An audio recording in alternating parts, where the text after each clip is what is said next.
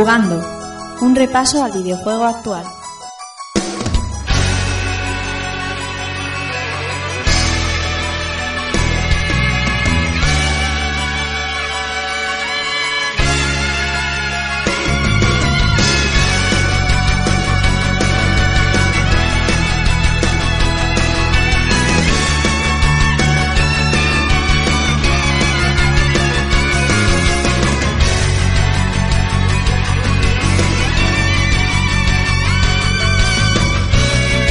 Hola, ¿qué tal amigos y amigas? Sed bienvenidos a un nuevo episodio de Jugando y recibido un saludo de quien nos habla, Rafa Valencia. Feliz año nuevo a todos, feliz 2020 y empezamos este año con un montón de noticias que nos hemos dejado estas navidades atrás. Vamos a comentarlas todas, todos los rumores. Como tenemos muchas cosas que contar, voy a presentaros a los que van a ser hoy y este año mis compañeros de camino.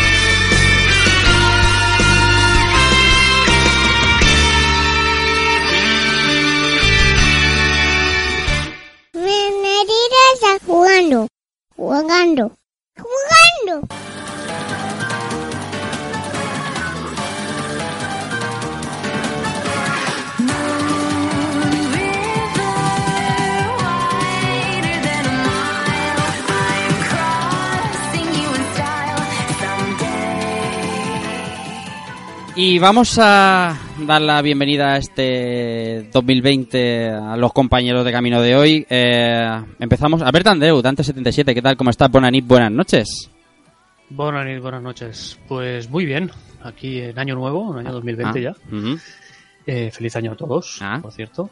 Y, y nada, pues aquí con ganas de comentar las noticias de, de la semana, mes, quincena que llevamos aquí sin grabar, Hmm. que ya, ya se ha echado un poquito de menos. ¿Verdad? Esto, nada, es- esto, es- esto de estar grabando todas las semanas, ahora cuando pasa un par de semanas y no grabamos, pica. Se hace largo. se ¿Verdad? ¿Verdad? Sí, hace sí. largo, sí. Oye, ¿a qué has dedicado el tiempo de asueto, el tiempo de, de Navidades y eso? ¿Has jugado? ¿Has el, visto? poco, el poco tiempo que, que me dejan mis hijos Claro, claro, claro. y mi familia, Mm. eh, solo me ha dado tiempo para, para repartir todo. Todas las, las- mis horas libres era para repartir paquetes en Death Stranding. Bien, bien, bien, bien. No, no, no he hecho mucha cosa más. ¿Qué- qué? Pero muy bien, muy, muy contento con el juego. Mis 30 horitas que llevo. Bien. Muy bien, muy bien, muy bien. Más gente, eh, Germán un chama, ¿qué tal? ¿Cómo estás? Muy buenas noches. Muy buenas noches, pues muy bien, compañeros. Feliz año nuevo a todo el mundo. Mm. Y pues muy bien, estas navidades jugando poquito, la verdad. No, no he jugado mucho. ¿Cómo poco? Luego voy a tener yo que ir a darte un cachete. No, no, nada. Se, se- se cuenta por ahí que Final Fantasy XIV. ahí está, ahí está, ahí está. ahí va. Eh, eh, ahí con el director del programa, probablemente. Pero Nada, nada, nada. Algunas nada. orillas de nada, ¿sabes? Ah, algunas sería tener nada. Es que era, era una de las era una de mis de mis deudas con el con el medio videojuego, no jugar Final Fantasy XIV nunca y tener que prestar este Shadowbringer para jugarlo ahora en 2020, casi nada. Sí, sí, sí. Pero ha sido un vicio ah, muy serio, ¿eh? ha sido una cosa muy loca. Muy rico. Además, has descubierto por ahí cosillas de, de, de Square muy chulas y Mm. Dos ahí muy, muy, muy Es que divertidos. 10 años sin jugar un MMORPG, o sea, desde WoW pf, ha sido Que, que cam- que cambio, ¿eh? ha sido mía, duro, ha sido duro. Sí, sí, sí. Y pues muy bien, con muchas ganas de darle al programita. Muy bien, seguimos. Amiga Clara Castaño, ¿qué tal Clara? Bienvenida, ¿cómo estás? Feliz año, buenas noches. Feliz año, me vais a tener que dar una pesetilla por venir aquí cada vez. Bueno, hacia la la rica. ¿Qué una tal? pesetilla como a la Lola Flores. Eso es. ¿Cómo ha ido todo? Muy bien, tranquilitas las vacaciones Sí, de jugar. Navidad, que hay que aprovechar ¿Ha jugado mucho o poco? para jugar a mucho. ¿Sí? Pues me acabé el Life is Strange 2, Bien. que lo tenía pendiente, y luego me puse con el Star Wars Jedi. Ah, Así muy que- bien. ¿Y qué te han parecido? Porque, porque las opiniones son en- en- controvertidas en los dos juegos. Pues el Life is Strange 2 mm, me gustó, pero menos que el Life is Strange original. Ajá. ujú. Porque conecté menos con la historia y Mm. además el niño pequeño a veces me daban ganas de darle un cachete. Exactamente. Sí, porque se ponía un poquito pesado. Ahí está. Y era como, pero por favor, no hagas esto, que te estoy diciendo que no hagas esto. Y él lo hacía aún así. Eso Pero es. bueno. La, vi- la vida Y, real. La vida, es como la vida real, es un simulador. real, sí. Ha jugado a un emulador de ser madre. Bueno, hermano, en este es. caso. ¿Y, y de Fallen Order qué tal? Es lo poco que llevo, porque tampoco llevo mucho. Eh, me parece que Respawn ha hecho un buen trabajo Ole tú. con, Muy bien. con la saga. Bien dicho. Porque ole. eh, el personaje, la verdad es que me está gustando mucho y Bebe es guay. Una mascotita genial. Muy bien, has estado entretenida. Vamos con más compañeros por esa voz que se oye de fondo diciendo muy bien, muy bien. Israel Salinas dice, ¿qué tal? ¿Cómo estás? Buenas noches, feliz año. Buenas noches, compañeros, compañeras. Feliz año. ¿Qué tal? Feliz año, chicos y chicas. Pues nada, con muchas ganas de volver aquí. Hmm. Muchísimas ganas de volver. Eh, hemos hecho un pequeño parón, pero esto es como la, la metadona. ¿Cómo- ¿Cómo la metadona? Explícate Sí, mejor sí. porque... Porque el mono, el mono, el mono. Ah, vale. Escucha. ¿has podido, ¿has podido uh, darle algo especialmente? Sí, sí, mira, aparte de jugar, porque he jugado bastante, como un enfermo, he hecho muchísimas cosas relacionadas con los videojuegos, ¿no? Hmm. Entonces he estado muy al pie del cañón. No, no me tomaba vacaciones. En, en esto de jugar no me tomaba vacaciones en absoluto. Y muy bien, muy bien. Le he dado una segunda vuelta al Blasphemous, una segunda vuelta al a nuestro querido Monkey Island 2. Ah, muy bien. He estado preparando un próximo guion para rejugando Muy bien. de un juego. Ya se desvelará. He estado mezclando música retro. Tú ya sabes bien. Sí. Y, y nada, y me he quedado estoy ahora mismo a mitad del Bloodstained, la segunda vuelta del Bloodstained. Muy bien. O sea que Muy bien. Le he dado, le he dado cosas bárbaras. Muy bien. Pues eh, vamos a presentar a, a más. Hoy somos muchos. Eh, Marina Martínez, que también, que tú estrenas trabajo. ¿Qué tal? Buenas noches, feliz año. Feliz año, Rafa, y feliz año, compañero y compañera. Estrenando Eh, trabajo, muy ¿no? Ahora, ahora también entrete juegos. Cada vez que te presento, tengo que ponerte un, un- un- uno más. Pokémon nuevo, ¿no? Eso es. Pues sí, estoy muy contenta e ilusionada, la verdad. Sí, buena, buena gente ahí con, con Álvaro enfrente, Alberto, Tony, eh, Alex y demás. Oye, ¿has podido viciar algo entre tanto en Navidades o qué?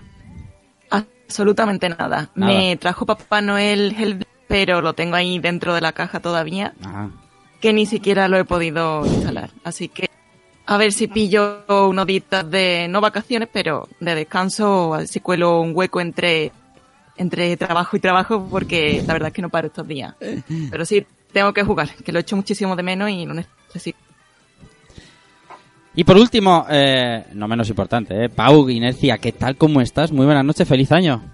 ¿Qué tal? Feliz año a todos y nada, aquí ya después de estas navidades la- larguitas, ¿no? Bueno, la, fiesta no, pero a mí es que llega octubre, ya te ponen los turrones en el supermercado Sí, y eso sí. ya me despista, la verdad. Sí, sí, sí.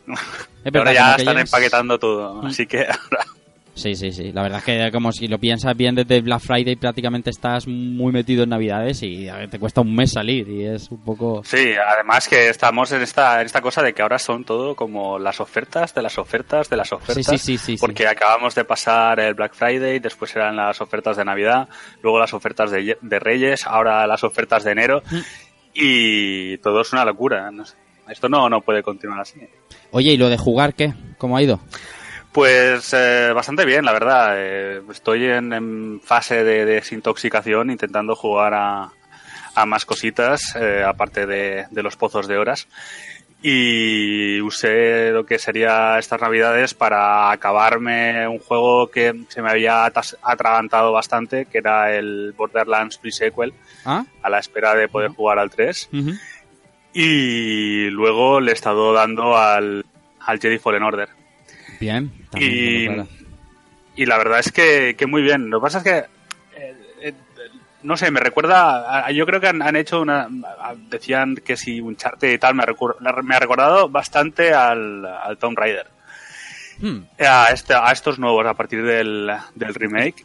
Y, y la verdad es que con algunas cosillas que, que tal vez son discutibles o cómo está acabado el juego o el rendimiento que tiene, más allá de eso me está gustando mucho. Muy bien, en fin, al final eh, habéis jugado bastante. Yo yo he jugado, como he dicho antes con Sound, muchísimas horas a Final 14, que era una deuda pendiente, y estoy absolutamente satisfecho. Eh, Ha sido unas horas bien empleadas, lo que pasa es que, claro, es un MMO y no puedes meterle todas las que quisieras. Si quieres tener vida, vamos, o sea, si quieres tener trabajo, dinero y esas cosas, no se puede. Pero, pero lo he aprovechado también para darle una vuelta y tener fresco Final Fantasy VII, ¿vale? Lo estoy jugando en Switch, que es súper cómodo y es... eh, bueno, por tenerlo un poquito más, más fresco, si se puede, si es que se puede tener más fresco ese juego después de tantas veces jugado. Y, y, y lo demás casi prácticamente ha sido retro, salvo, salvo eh, Death Stranding, del que, bueno, no podemos profundizar mucho porque Alberto está ahí todavía, que si lleva paquete, que si trae, que si no sé. Pero la experiencia de Death Stranding ha sido, diría, más que satisfactoria. Ha sido una, unas vacaciones de, de, mucho, de muchas conversaciones sobre el juego y, el... Bueno, el, pozo que te deja no, pero sí lo que consigue eh, en la gran mayoría de jugadores ha estado muy bien ahí compartir con, con mis amigos del pulpo, con Dani, con, con Marina, con, con Soun y con todo el que ya lo tiene un poco encarrilado lo que ha sido Death Stranding. No vamos a comentar, ¿eh? Nada, no, no os preocupéis, aquí no van no van a haber spoilers hoy, ¿eh? Hoy no, pero otro día sí que habrá. Al menos esperar que me lo acabe yo.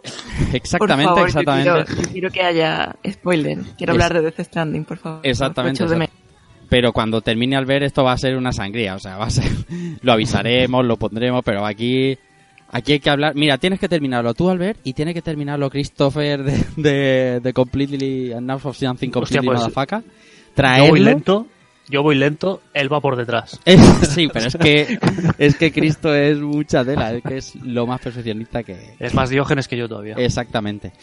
Bueno, todo el mundo presentado, si no me equivoco, hoy somos muchos. eh, aquí y quizá Freeman Ginés se nos una eh, en esta, en estos minutos. Ahora, aunque estamos a principio de año, van saliendo noticias, vamos a ir leyéndolas y vamos a ir contando qué es lo que ha ido pasando.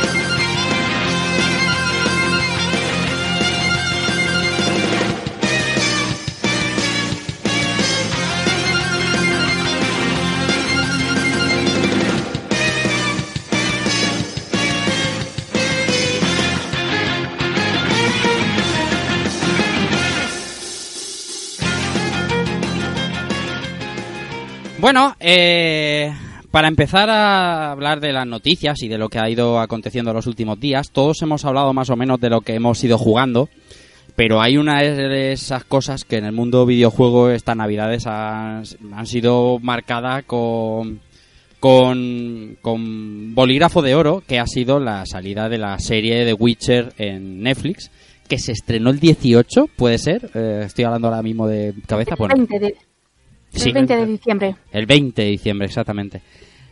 Eh, que es una serie, por cierto, ¿la, la habéis visto la habéis visto todos? ¿Hay alguien Sí. que no? Albert no. Sí. Yo sí, yo sí, yo sí. Ah, sí, Albert Yo la también. llevo, Es- la llevo pocas todavía cosas. poco avanzada. ¿eh? Mm, Yo entera tampoco, pero bueno, conozco la historia, así que no hay problema. Sí, sí, no, no, si no va a haber ningún tipo de spoiler, no os preocupéis. Si no- no- no- era por, por, por- Mm. Tenía interés por saber quién de vosotros la había visto. Eh, la primera de las noticias, eh, Clara, tiene que ver precisamente con el, el resurgir de The Witcher El 3. brujero. Exactamente. Sí, porque desde que se ha estrenado la serie, The Witcher ha sufrido un boom.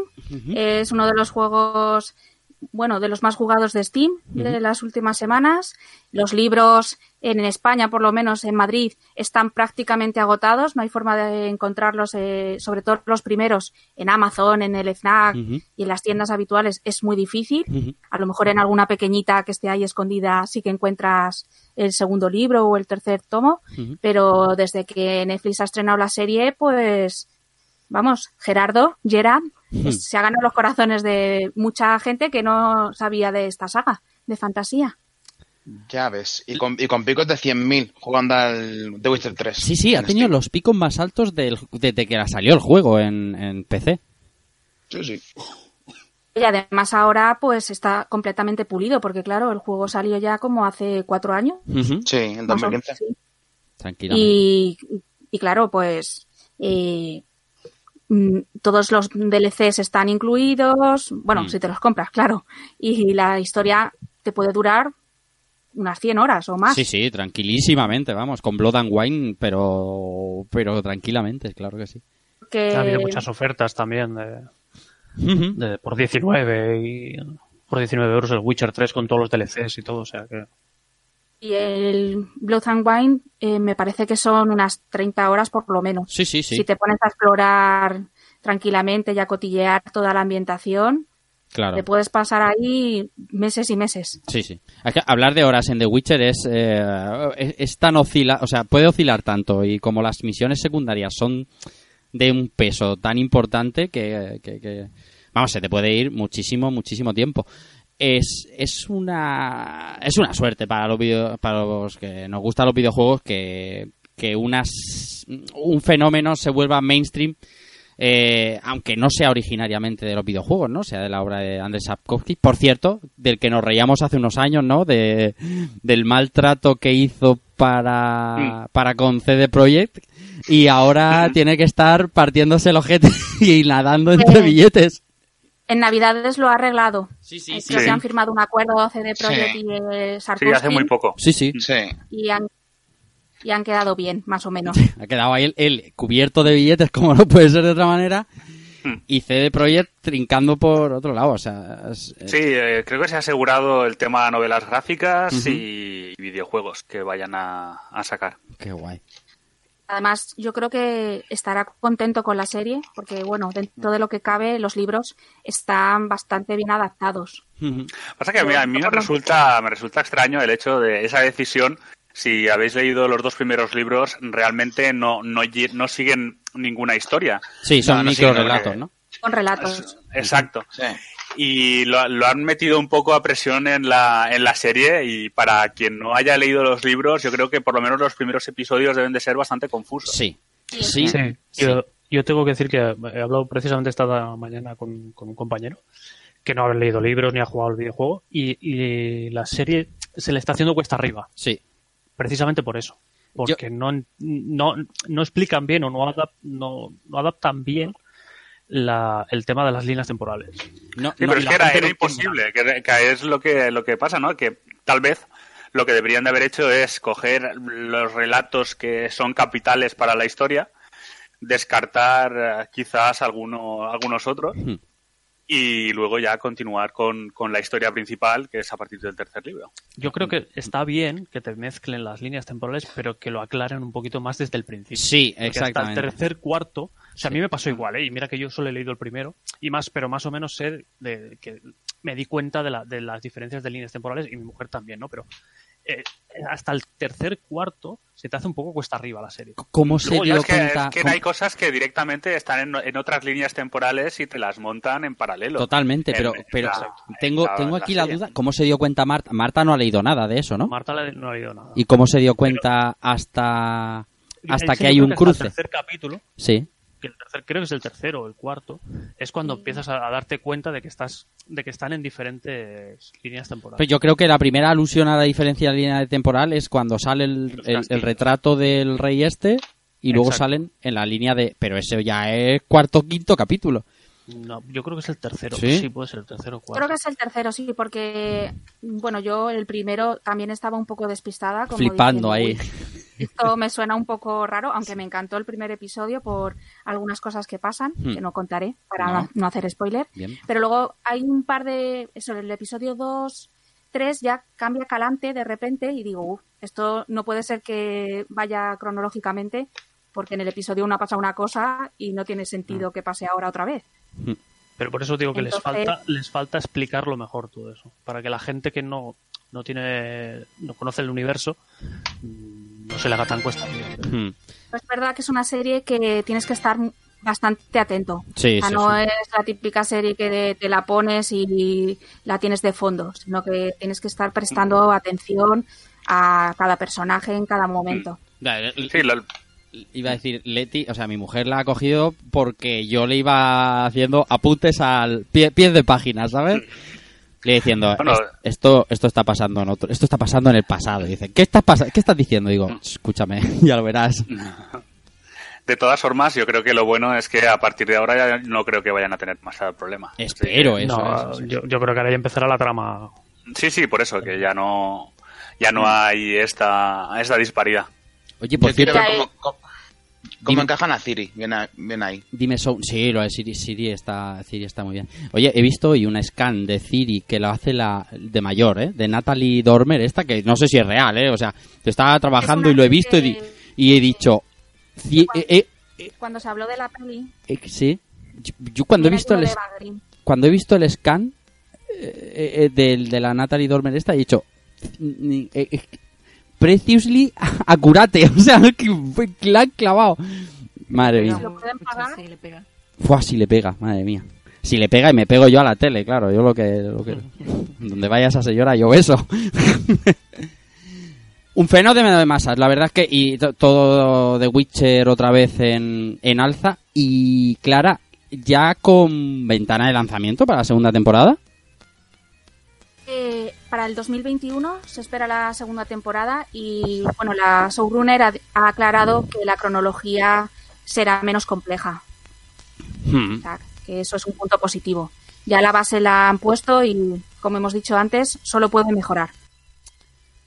Eso es, estamos de suerte, eh, todos los que nos gusta eh, la saga del brujero. Pero vamos a, vamos a contar más cosas, que han pasado más cosas esta semana.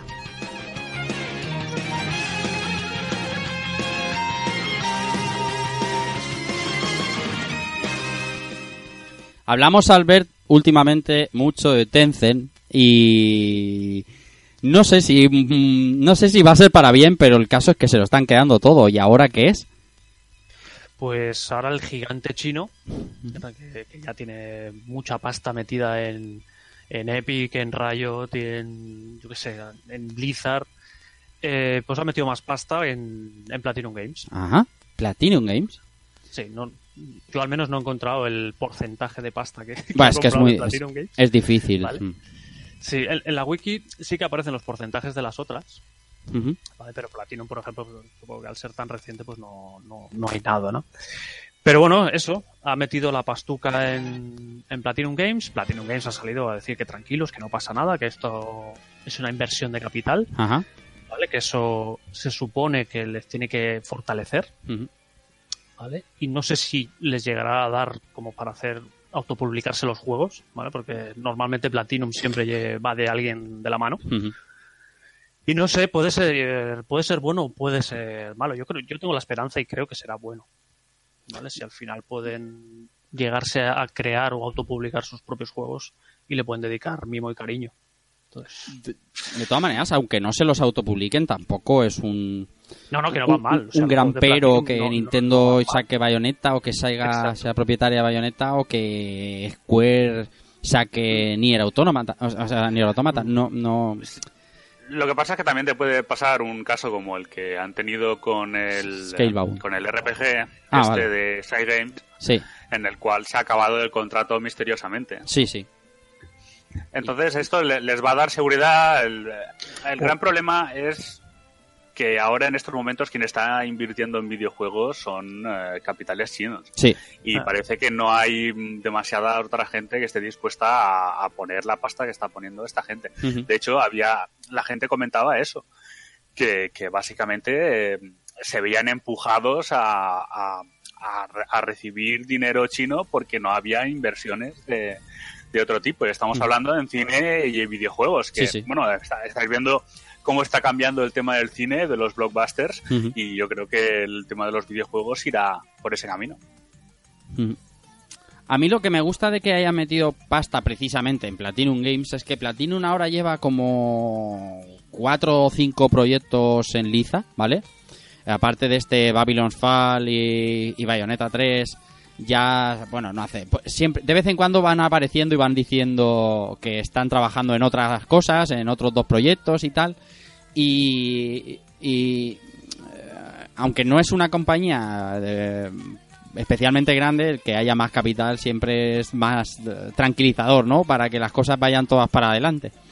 Porque o sea, eh, Platinum, cuando falta capital, pues eh, puede dejar un proyecto a media como Scalebound y, y ya está. No, pero eso, eso es más por el tema de, de la, en ese caso, quien ponía la pasta. Claro. Pero hay que recordar que, por ejemplo, a Activision los puteó bastante con el juego de las tortugas y los Transformers. Sí, Y el de Avatar, ¿no? Que también sacaron y aquí eran, vamos, eran trabajos de mercenario y Hmm. con unas condiciones bastante draconianas. Y luego le sacaron. Le sacaron bastante bien, porque, bueno, te- a lo mejor las tortugas no te gusta, pero a mí el de Transformers Devastation este que sacaron me, me pareció. Oye, con lo que había, me pareció bastante a- aceptable. Eh, no sé, Veremos, veremos, cómo va. veremos, veremos. Una nueva entrega de Bankis, que, que es lo que se estaba rumoreando, se, se Bueno, en ahora viene, el, ahora viene el remake Sí, del Vanquish, el pack, el bundle con el bayoneta. Y, y si, triunfa, si triunfa Saga de Bankis también. Todo, todo para adelante con estos de Platinum. La verdad es que es una de las compañías que ahora mismo está eh, más, más en forma y que, de- que le llegue pasta, da igual que sea China, a mí me va a decir. Sí, sí. Bueno, pues hablando de filtraciones y demás, Pau, está la cosa interesante entre... Uy, esto, esto es tremendo. Estamos en un momento que la gente ya, como ya estamos muy cerca de que vayan a salir, yo creo que los eventos de presentación de las nuevas consolas, pues la cosa está desatada. ¿Y qué ha pasado? y bueno, pues recientemente han, han- realmente han pasado varias cosas, ¿no? Pero quizás lo que lo que lo más gordo ha sido el leak este de, de GitHub, que básicamente es un becario en AMD que se dedicaba a recopilar información en diferentes servidores y que básicamente ha mostrado, bueno, pues lo puso de manera pública, de público acceso. Ya desde hace mediados del año pasado había gente que había accedido a ese GitHub. Estamos hablando de un GitHub completamente personal, o sea, que el, el chaval tiene ahí hasta el currículum vitae Ajá. y las funciones que hacía en AMD, como por ejemplo contar baterías. Sí. sí. Y bueno, y nombre completo, pero todo, todo, todo, todo. Y entonces esa, esa información, eh, la, la gente de los eh, que, que sabe, pues ha, ha dedicado a, a minar que había ahí de interesante. Ujú. Y la verdad es que arroja cosas bastante, resultados bastante extraños, la verdad. A ver. Sí que es, ha habido gente que ha comentado pues que eso no, no es confirmación de nada. Eh, lo que nos dicen sobre todo es que los datos que hay son de a mediados del año pasado, cuando ya se habían realizado tests sobre lo que sería la futura PlayStation 5, pero no sobre lo que sería la nueva Xbox. Y bueno, eh, a partir de eso han salido muchísimas piezas eh, y se especula eso, lo que todos habréis visto. que hay una diferencia notable de potencia entre, entre las dos. Pero ya os digo, es que hay muchas cosas que no están, no están claras, porque por ejemplo, en el tema PlayStation 5 no se menciona el hardware de, de ray tracing. Lo que hay en pruebas son pruebas de retrocompatibilidad. Eh, el, um, la velocidad del, um, del chip es demasiado alta para ser Navi. Y bueno, hay muchas cosas que, que no están claras y que entran en conflicto con lo que nos han dicho um, la gente que tiene mano dentro de la industria. Eh, Por ejemplo, el Jason Schreier. La, pero, pero la verdad es que, que, mm, aunque a, a- a mí, claro, es que esto de los leaks eh, te lo puedes trabajar tanto que puede parecer incluso que, o sea, puedes pensar, si crees en la conspiranoia, que todo está como preparado, ¿no? Como que, que el GitHub este que se que pone público tenga información suya para hacerlo más creíble, ¿no? Eh, y lo que pasa es que es tan detallado y tiene tantas cosas y realmente, por lo que parece, todo el mundo está dando validez a esa información, desde Digital Foundry hasta, hasta otras fuentes solventes. Pero nadie La lo. cuestión- O sea, sí, sí, o sea, dicen que es posible, pero no lo corroboran. Quiero, o- No, no, no. Lo que dicen es que esa información es cierta, o por lo Ah, menos vale, partes vale. de ella, porque Vale, aquella información es muy rara Sí. y ah, tiene como, ah, parece que varios proyectos mezclados o errores en algunos tests. Lo que pasa es que eh, lo que te dicen también es que no puedes extrapolar mm, casi nada o, o- o algunas cosas de las que hay ahí al respecto de lo que puede ser, en definitiva, eh, lo que sería la próxima Xbox y la próxima PlayStation. No sé. No sé. ¿Vosotros qué pensáis? ¿Qué piensas tú, Albert, de todas estas filtraciones, de todo esto que se va mm, Pues- filtrando ahí de manera. No sé si. No sé. La, verdad es que es un dolor de cabeza. la verdad es que me, me, me- me apabulla tanto dato y tanta tanta cosa. Y ahora estaba pensando, digo, pues si es que de aquí seis meses, como que dice, nos van a contar todo. Y pues que jugar de Play 4 todavía. Y, y yo mismo me, he- autodicho que, que en principio no voy a comprar la Play 5 de salida. Ya, ya, ya. me estoy autoconvenciendo. Ya, ya, a, ya, menos, ya. a menos que Kojima o From Software eh, me digan lo contrario. Pero, de momento, esa, esa es mi, mi postura hasta ahora. A menos que Kojima, Kojima bueno, que, el- que el no lo has terminado. Sí, Kojima. Sí, sí, O, o From Software. Pero bueno, el tema de los leaks, hay gente pues que, pues que disfruta con todas, con todas estas cosas. Oh, yo, yo, yo, yo me lo paso de cine. O sea, yo. Está bien. Sí, de todas formas, si os habéis fijado durante esta generación, es donde hemos visto más eh, semifiltraciones, ¿no? Eh, por ejemplo, la- los artículos de Wired con, Sí. con Cerny, bueno, eso es- eh, se nota que está muy pactado, ¿no? Pero, pero otras cosas como que en cierto momento aparezcan las specs target o que muestren una cosa, que muestren a otra, o todo el lío este que ha habido con AMD, con el CES, ¿no? Que ha sido espectacular Sí, en el cual en la presentación de AMD del CES ponen un render de la Xbox como que, claro, la Xbox llevará un chipset de, bueno, un chipset no, una APU de AMD. Y, y van y usan un render de una página web que no tiene nada que ver con Microsoft. Y resulta que ese render mostraba eh, también los puertos traseros de la Xbox y ha tenido que salir Microsoft a desmentir que esos que de esa manera sean los ports.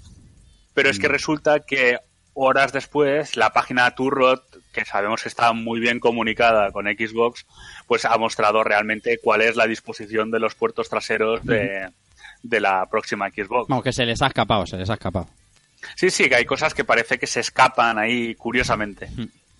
Lo que sí que es verdad que en esta generación eh, eh, eh, rumores han habido siempre. Lo que pasa es que creo que cada vez el- eh, mm, la veracidad, o sea, la, la- las, las fuentes son más fiables, ¿no? Ya sabes de quién fiarte y de quién no, porque al final eh, cada uno se va labrando su, su, sus buenas fuentes y demás.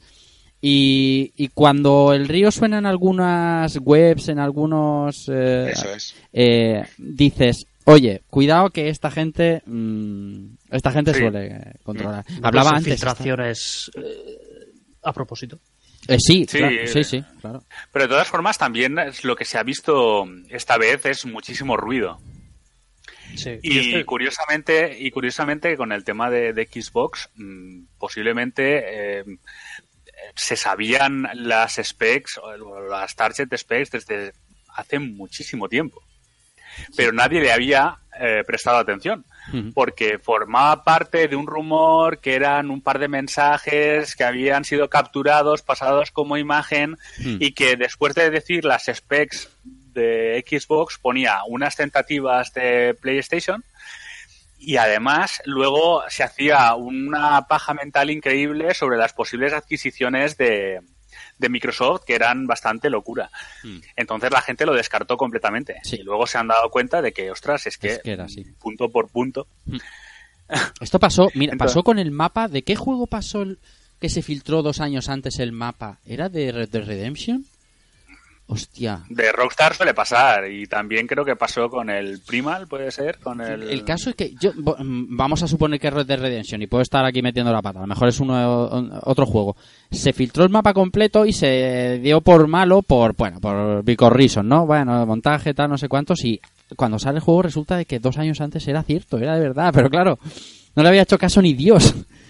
Porque le había puesto el último matado del último post de Reddit y no le había hecho caso a nadie. Y mira, fíjate. Actualmente la gente de lo que se fía sobre todo es cuando hay algún leak de Ubisoft. Ah, eso, eh, Porque, ese- porque es, tan, es tan obvio que es un leak de Ubisoft ese bueno, que seguro que es. Así y todo, ha salido uno del Prince of Persia que han desmentido. ¿eh? Mm, mm, por ahora. Pobre Ubi, se le filtra todo. Es que, que- Todo, lástima, todo. ¿eh? Qué pobreticos. Sí, qué lástima. Madre mía, pobreticos. Y ya para rematar, bueno, en tema Next Gen, eh, Phil Spencer cambió su avatar por lo que sería el chip de, de Scarlett. Uy, ¿qué me cuentas? ¿Qué pone ahí? Y, y bueno, lo que han hecho ha sido intentar medir cuál es el tamaño del chip. Mm. Y la verdad es que los resultados han sido bastante sorprendentes porque mm, quien, por lo menos los más fiables, se acercan a unos 400 milímetros cuadrados de chip, que sería eh, como 40 milímetros cuadrados más que la Xbox eh, One X. No, creo que no, no, más, 60 más que la X y 40 más que la Xbox original. Madre mía. Te puedes hacer una Eso parrilla, una parrilla, con, te un, vas a hacer. con con un cambio muy brusco en, en cuanto a nodo, porque Sí. vamos a pasar verdaderamente de, de una reducción de nodo muy importante. Con lo cual estaríamos hablando de, de un tamaño que sí, que sí que eh, podría casar con las target specs que han comentado, de los do- 12 teraflops, Ujú. etcétera, etcétera. 12 teraflops. Uf, madre mía, qué vértigo. Bueno, vamos a ir viendo pronto, pronto más cosas. Ahora no abandonamos Lanesgen, que esta semana, esta semana vio cachondeo.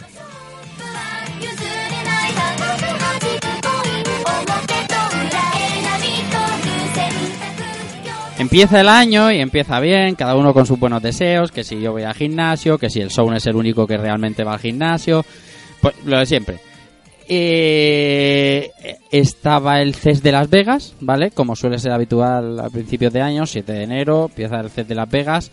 El único que tiene esperanzas Todos en que... nerviosos, todos nerviosos. Exactamente, el único que tenía esperanzas en que se mostrara algo realmente tangible era Rafa Valencia, error, pero sí se nos mostró al ver eh, eh, El logo. el logo de PlayStation El logo 5. de PS5. Sorpresa. ¡Sorpresa! Veía las noticias al día siguiente y digo, no puede ser.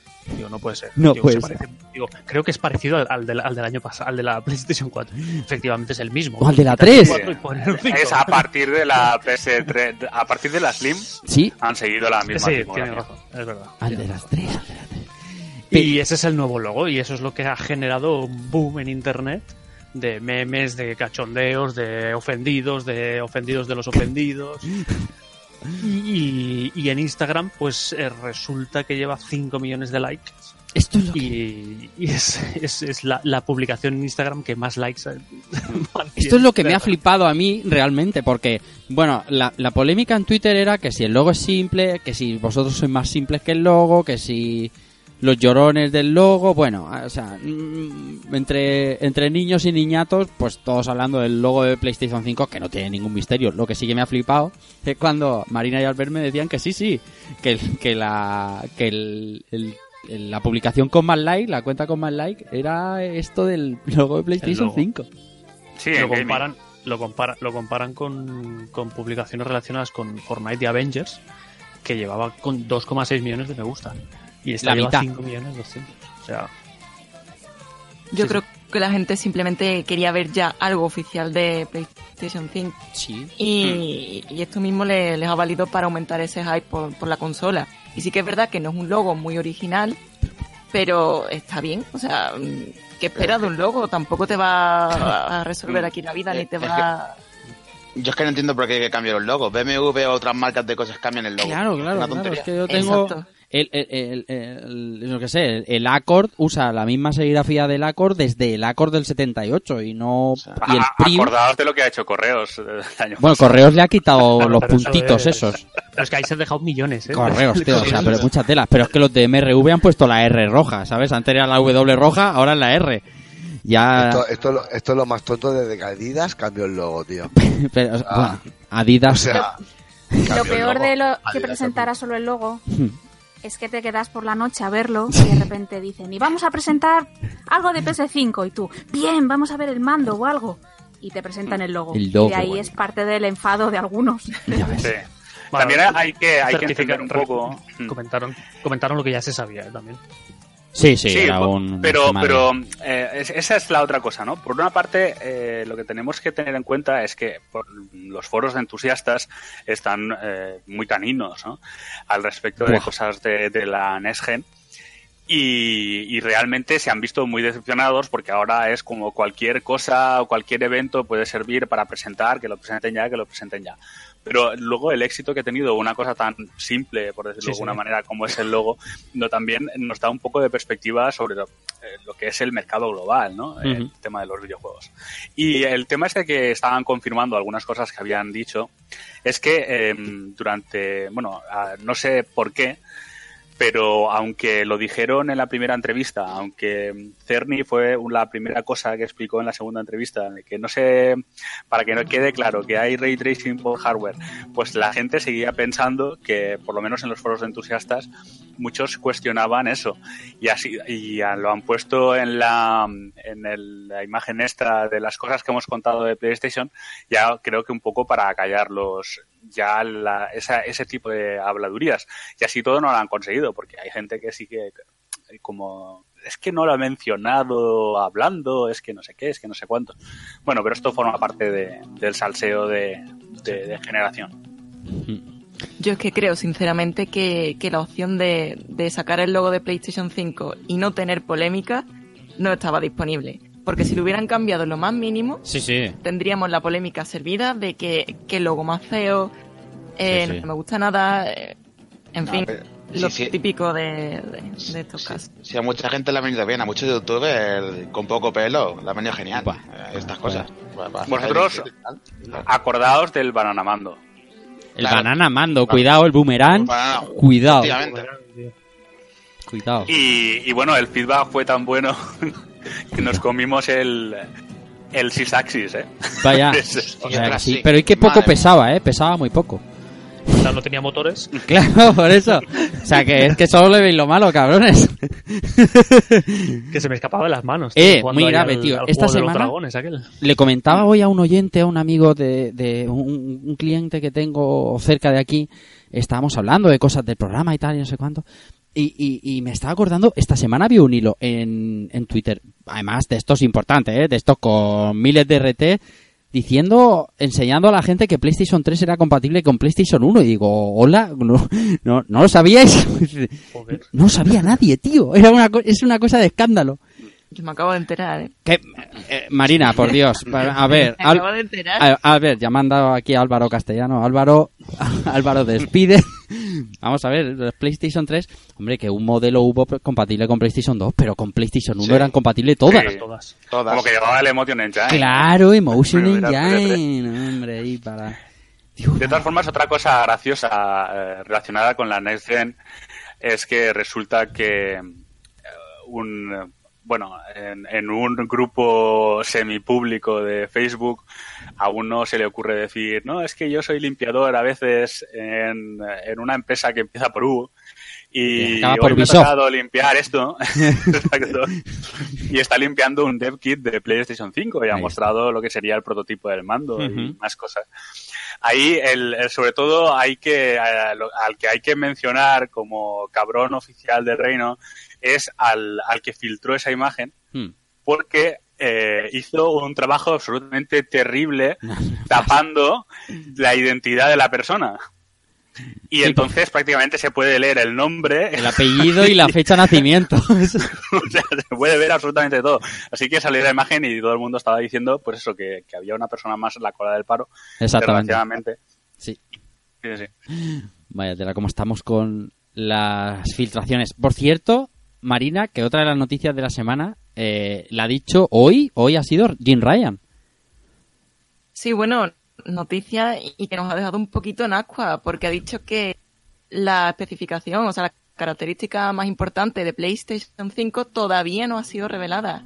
Y esto es algo que escama un poquito, porque ya se está hablando del tema de la retrocompatibilidad, que todo el mundo está deseando que, que PlayStation 5 sea compatible con las versiones anteriores. Y bueno, a mí me hace pensar que, que va a ser esta. No sé vosotros qué opináis. Venga esas apuestas ahí, Pau. A ver qué es. No sé, yo la verdad está confirmada la de PlayStation 4. A mí me encantaría que fuera con las anteriores, pero es que ah, tienen algunas particularidades de hardware bastante, bastante cabronas, como por ejemplo el tema del Cell.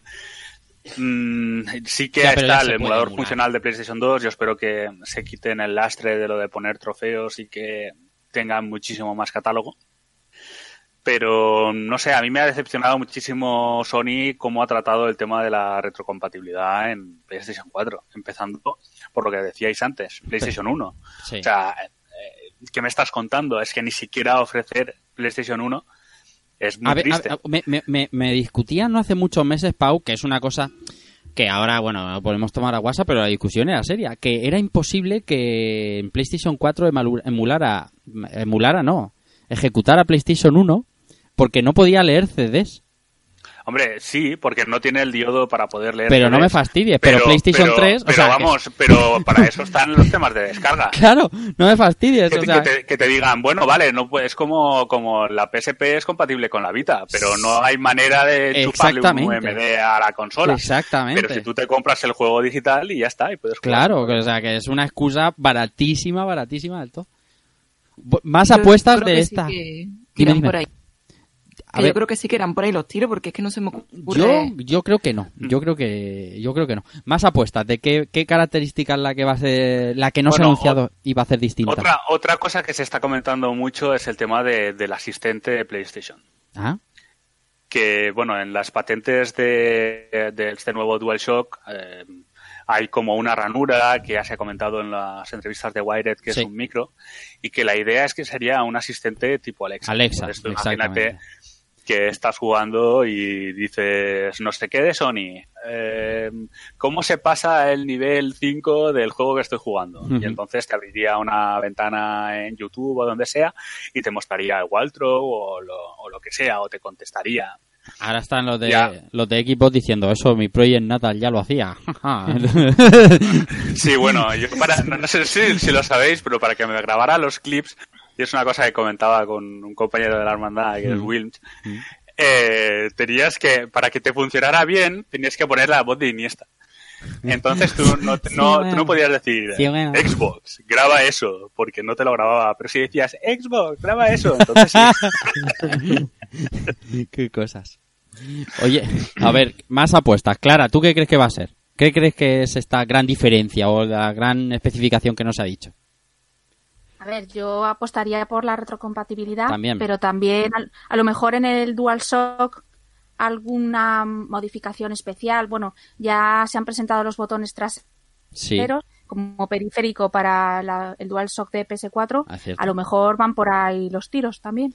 Que, yo, que no yo sé, ya los doy, ayude los doy por, yo los doy por sentados también en, en, en la futurible Sí. PlayStation 5. Vamos, Además, por lo que dice Clara, hay patentes que han salido en que se muestran em, patentes de Sony para poner gatillos traseros en los mandos. Sí. Mm, Y vibración áptica también. Bueno, eso ya lo No, traes. la- la- en eso ya serio. está, eso ya está confirmado. Pero, pero el tema de, de los gatillos, em, es más, había gente que decía que este add-on que va a sacar a finales de enero Sony de, de los botones programables sería para hacer compatible el DualShock 4 con el 5. Ese es un rumor que se ha oído. Sí, que, sí, sí, claro. Claro, Que podríamos jugar con el DualShock 4. claro. Que no estaría Sí. mal, porque si te has comprado de estos especiales de colores y eso, pues por lo menos usarlo más tiempo. Entonces, Pero además que salieron hace poquito. muy de- poco, muy poco, hace un mes y medio. Lo, lo de la pantalla mm, rastrera en el mando lo tenemos descartado todos, ¿no? Para que la batería Sí. dure como tiene que durar, Porque una hora, una hora y media. le, han, le han quitado la, la light bar. Sí. Eso faltaba. Que, Claro. que le pusieran otra cosa para consumir ahora. A lo mejor Así le han todo- quitado la light bar porque tienen que poner una pantalla LCD. Bueno, si, si os fijáis, los botones programables tienen eh, ese add-on tan necesario como es Sí. una, una pantalla OLED. Pantalla LCD que te dice qué botones han mapeado. Oye, eso está muy bien. Y así bien. que, bueno, de Sony te puedes esperar cualquier cosa, la verdad. Bueno, Estoy pensando un poco locura, a lo mejor trasladar la tecnología de los Move a los DualShock, porque si van a cambiar la re- las gafas de realidad virtual Mm. Sí. para no tener que estar jugando con los Move algunos juegos, hacerlo con el DualShock directamente.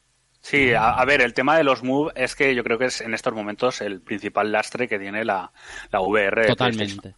Los, los Move se quedan muy cortos. Y sobre todo el tema de que te obligan a estar enfocado en una dirección concreta, ¿no? Porque si, Si no lo ve, claro. oculta el Move, Eso es. ya no, ahí no hay nada, ¿no? Y ahora tienes que mm, depender de los acelerómetros y ya está. Hmm. Pues eh, una de las cosas que se estaba comentando sobre el futuro de la VR por parte de Sony es eh, si va a ser inalámbrica, eso lo veo más complicado. Pero muy posiblemente el tracking que vaya a usar la próxima VR sea en lugar de outside in, inside out. O sea, desde el, desde el casco, o sea, sería un poco como lo que usa la Oculus, las Oculus Quest. Sí, exactamente. Y en ese sentido yo creo que podría ser muy interesante. Además, las Oculus Quest harán en uno de los, creo que recientes parches, no sé si ha salido ya o iba a salir, eh, te puede reconocer las manos. Anda. Entonces, yo creo que eso sería como muy interesante de cara a la VR. De todas formas, creo que hay patentes antiguas de, de controles de Sony para, para VR más complejos, con más identidad y que tendrían funcionalidad eh, incluso eh, sensible, creo, de cara a los botones y tal. Ahora también ha salido, es bastante loco, una tecnología, esto no relacionado con Sony, pero que la idea es que en VR eh, pudiera modificar eh, el tacto o la resistencia de algunos materiales o, por ejemplo, al coger algo que eh, se que, o sea, que, por ejemplo, coges una espada láser en un juego de, de Star Wars y, y- y no puedas cerrar la mano, ¿no? Claro, Sino que- claro. Está, está escuchándote Kojima y está llorando. Está, vamos, está llorando y diciendo, ¿y cómo le meto olor a esta mierda? sí, sí, sí. Bueno, no sé si habéis visto la foto esta de Kojima en que dice que está pre- planeando el concept de los próximos juegos y tiene Sí, sí, sí. mm, diferentes libros ahí, entre ellos la se llama la, la trilogía esta de los tres cuerpos Mm. del escritor este chino, así que bueno, puede ser otra cosa muy loca Muy lo próximo de Kojima. Bueno, veremos busto de pronto. Norman Reedus ahí enorme. Hombre, claro, está Man- Man- Norman Reedus ahí bien duchaico. ¿Te has dado cuenta que por muchas veces que lo duches no se limpia el cabrón? La- El pelo, el pelo es El pelo, yardos. el pelo. El pelo, es tío, yardos. No sé cómo es en castellano, en castellano yardos, pero Yardos, bueno, bueno, no sé. Gra- grasiento. grasiento, sí. Eh, nos enteraremos, entendemos que pronto, ¿no? De esto de PlayStation 5. Eh, va- ahora que es- entended, chicos, que estamos hablando mucho de Sony porque ahora Marina trabaja en 3D juegos y ya sabéis lo que hay ahí, claro. Oye, oye, oye. Eh, qué broma, qué broma, qué broma. Oye, que mi primera consola fue de Nintendo. te vale. van a te van a dar caña en ese sentido, hagas lo que hagas. Eso es una cosa que todos nuestros amigos de 3D llevan implícito. ¿Cuándo creéis que va a ser el Realmente yo siempre he sido de PC, pero bueno. Sí, bueno, eso igual. ¿Cuándo creéis que va a ser el gran evento? Por cerrar con el tema Sony y tal. El gran evento Sony previo al E E3. Creo A que ver, en febrero. Febrero. Mm. Febrero. sí, sin duda. Sí, Febrero marzo, como mucho. Todo, todo apunta a febrero, eh, incluso lo que ha comentado cierta gente. Y lo que sí que hay que tener en cuenta es que las invitaciones para el evento se enviaron a finales de enero, O sea que. en 2013. Así que O sea que está al caer. No, Si si está, si está al seguimos caer. ese calendario, ¿no? Si nos imaginamos el calendario de 2013 eh, extrapolado aquí. Exacto. Bueno, Yo bueno. creo que es lo que hemos dicho antes, cuando el río suena agua lleva y ya las filtraciones y este tipo de entrevistas están sucediendo cada vez más a menudo. Y yo creo que es que está a la vuelta de la esquina. Sí, sí, yo creo que esto, lo que nos dice Jim Ryan, va a ser ya dentro de nada comunicado, porque es que tiene toda la pinta que o se va a filtrar o lo tienen que decir ya. La guerra del marketing. Qué, qué- qué apasionante es. Madre mía.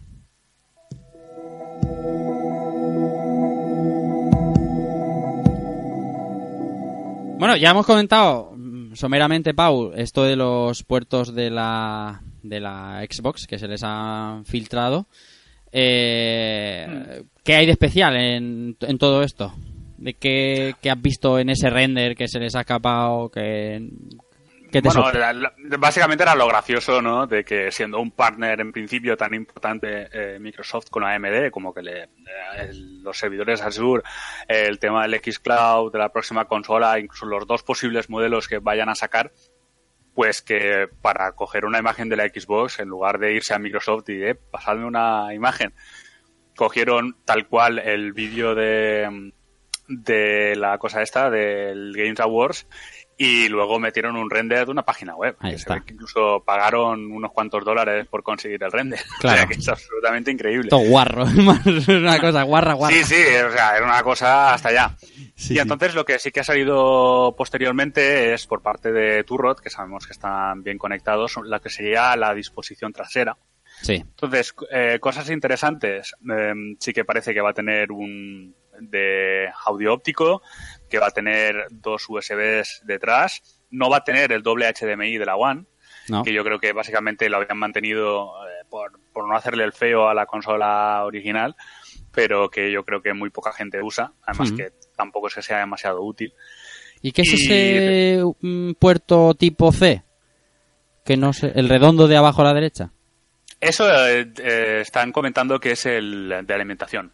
Ah, vale, vale, vale. Sí, tipo, no tipo ve- Switch, tipo Switch, Pero, tipo pero la, la idea es que eso tenga, pues, eh, dos puntitos, ¿no? Sí, Del cable este de tal. Luego Sí, sí. sería el RJ45 y realmente el más enigmático es el que está en la parte izquierda, izquierda. Mm. que la gente especula que es una valla de expansión para discos duros NVMe. Es una, eh, eso es eh, una CPMcía de estas que delante del ordenador de... Sí, sí, eh, Sí, sí. Si, eh, si conocéis ese tipo de discos duros, eh, Mm. veis que es un tipo de slot que, Mm. que ahí podrías caber perfectamente, que sería para ampliar el, el esto de la consola.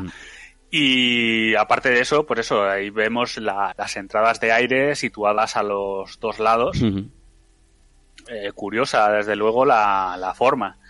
Y la verdad es que tengo que decir que mm, lo que es eh, puesta, mm, ¿cómo sea? Eh, como una consola normal, puesta de lado, eh, me parece absolutamente horrenda. Eso es, ahí está, ahí está, ahí está bien. Que no sea yo siempre el que lo dice, porque claro, luego parece que yo soy un hater. No, no, esta consola costa, No. está, está regulín. Regulín. Sí, sí, o sea, mm, además es que es, es un muerto. Eh, o sea, es una consola para tener para tener eh, plantada. Además, que le veo también poca utilidad a tenerla tumbada, teniendo en cuenta de que eh, casi todo el, el exhaust de aire lo tendrá en, en el lateral Eso derecho es. de la consola. Pero el lector, el lector es vertical también, ¿no? O sea, si la tienes... Eh, sí, Eso es un poco... También sufren un poquillo ahí el tema... A ver, que los lectores últimamente se usan... Da igual, ¿no? El sentido. Desde, Mm. desde Play 2, Albert. Sí, pero- además es que eh, queda raro, porque al estar justo en la parte izquierda el lector, Mm. pero al estar tumbado está arriba a la izquierda. Muy arriba a la izquierda, sí. Sí, no sé. Mm. Es- yo creo que es una consola para tener en vertical. En- Y eso a mí me crea un problema, pero aparte de eso, Bueno, a mí, a mí, creo, a mí creo también. que es, creo que gana bastante. a mí no me crea ninguno, pero a mi mujer le va a crear un puñado. Ya eso, eso lo voy avisando, tío. Ser- Voy por la puerta.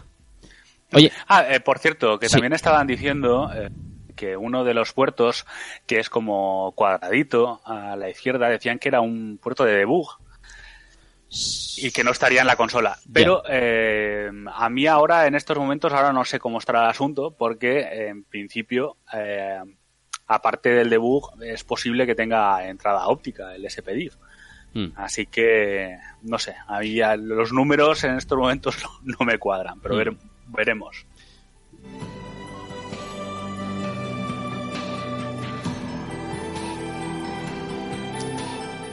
Bueno, uno de los movimientos importantes del mundo de los videojuegos estos días es eh, el movimiento de Vince Zampella de Respawn a, a, a DICE Los Ángeles, Pau. Me parece que estoy aquí monopolizando. Bueno, no, no, no, no, no te ya se preocupes. acaba, ya se acaba. no te preocupes, luego te, te echamos. Eh, y- bueno, esto básicamente rápido. Eh, Sí. Creo que Electronic Arts eh, próximamente va a tener una reestructuración muy bestia. Y yo Sí. creo que esto es básicamente un adelanto. Han cogido a uno que ha demostrado solvencia dirigiendo Respawn y lo han puesto también al cargo de, de DICE Los Ángeles, que se había quedado un poco, un poco perdido. ¿no? Eh, lo que pasa es que mm, no sé cómo habrán visto al Zampella, pero básicamente le están diciendo que va a dirigir los dos estudios porque él no deja Respawn. Eso es, eso iba a preguntar, digo, pero no deja Respawn. En ningún momento se dice que, que se vaya. Así que sino- veremos. Mm. A ver, en Electronic Arts hay muchas cosas que huelen muy mal. O sea, Sí. eh, tenemos por un lado Motive, el- donde estaba la Jay Raym- Raymond, Sí. que, que, bueno, se ha ido a Stadia, Hmm. cómo estará la cosa, Estará. Madre mía. y que en principio están haciendo un juego de Star Wars, Sí. eh, que he dicho. Y, y nada, eh, bueno, BioWare con los problemas que... O sea, BioWare ha perdido a la Aaron Flynn que tenía de director y han puesto a Casey Hudson, que fue como un refichaje. Ahora han puesto a Zampella con dos estudios. Mm, Yo creo que esto es el primer paso de... Sí. Y vamos a ver una reestructuración, pero muy, muy bestia dentro de Electronic Arts. Yo no sé dónde lo comentamos, si que- lo comentamos aquí o lo comenté en otro programa, pero yo ya he hablado de, de esto y es, es Electronic Arts, la actual Electronic Arts es insostenible, o sea, eh, mm, no, no, se, no se aguantan tantos estudios con tan poca relevancia. No sé, no sé, eh, no sé lo que van a hacer. Tienen, muchos haciendo apoyos aquí Sí. o allá, o los Pero- tienen haciendo módulos de, o participando Claro, en. pero eso es lo que hacía Bueno, Dice LA, ¿no? Era, el backup de, de, de Dice en... Sí, eh, creo que, que le pusieron a hacer el, el Medal of Honor, ¿no? Sí, eh, eh, eran los que... Sobre todo estaban para, Y- para apoyo de H y demás. Y cosas luego así. estaban, luego estaban tema de apoyo. Sí. A ver, el problema es que en estos momentos en Electronic Arts funciona DICE, funciona Respawn y, Sí. y Respawn eh, como tampoco, o sea, es como recién llegado. Y luego sagas deportivas, eh, FIFA, FIFA, claro. NFL, eh, NHL, no sé cómo irá. ¿Te has saltado BioWare? Ah, no, no, no, no, no. Vale, No, vale. no, a ver, yo estoy diciendo que no funciona. No, que- has dicho que funciona, que se me ha olvidado. O sea, o sea, lo de BioWare es para estudiar. O sea, Muy, muy, muy. algún día vean lo que ha pasado con, eh, con el estudio en Canadá, con el estudio en Austin. Eh, en fin, o sea, complicado, muy complicado. Tremendo. Veremos también. Eh, además, oportunidad de oro ahora reestructuraciones en empresas tan grandes con la nueva generación cara a optimizar recursos. Veremos a ver también qué hace Zampella en DAI Los Ángeles y cómo deja Respawn, porque eh, aunque no se vaya, el dividirte deja, deja, deja huecos. Veremos lo que, lo que pasa. Sí, yo creo que también lo hacen porque Respawn sí que es verdad que ha demostrado tener una dinámica Sí, clara. Es decir, totalmente. eh, no Ahora solo, mismo es. no eh, solo ha sacado juegos eh, uno detrás de otro y manteniendo una, una buena calidad, eh, sino que en cierta manera eh, han sido bastante eficientes. Sí, sí, ahora mismo es. O sea, un- yo, yo creo que, que su juego menos pulido es precisamente el Fallen Order. Lo, cu- lo cual me extraña, porque en su momento se cargaron el juego que estaba haciendo Visceral por lo bien que iba el Fallen Order. Y luego ves que es un juego que le habría venido muy bien quizás seis Dos meses Seis meses más. más. de pulido. Bueno, pero el, el nivel crítica no ha ido mal y el nivel ventas ha ido bien, o sea que... Pero lo que pasa es que el, el nivel crítica es tan... Depende de caerse en gracia. Sí, es verdad, totalmente. Es que muchas veces la diferencia entre 10 puntos en Metacritic es si caes en gracia o no. Sí, sí, en totalmente, totalmente. Totalmente. Veremos qué pasa con Respawn, qué pasa con Electronic Arts. Vamos por más cosas.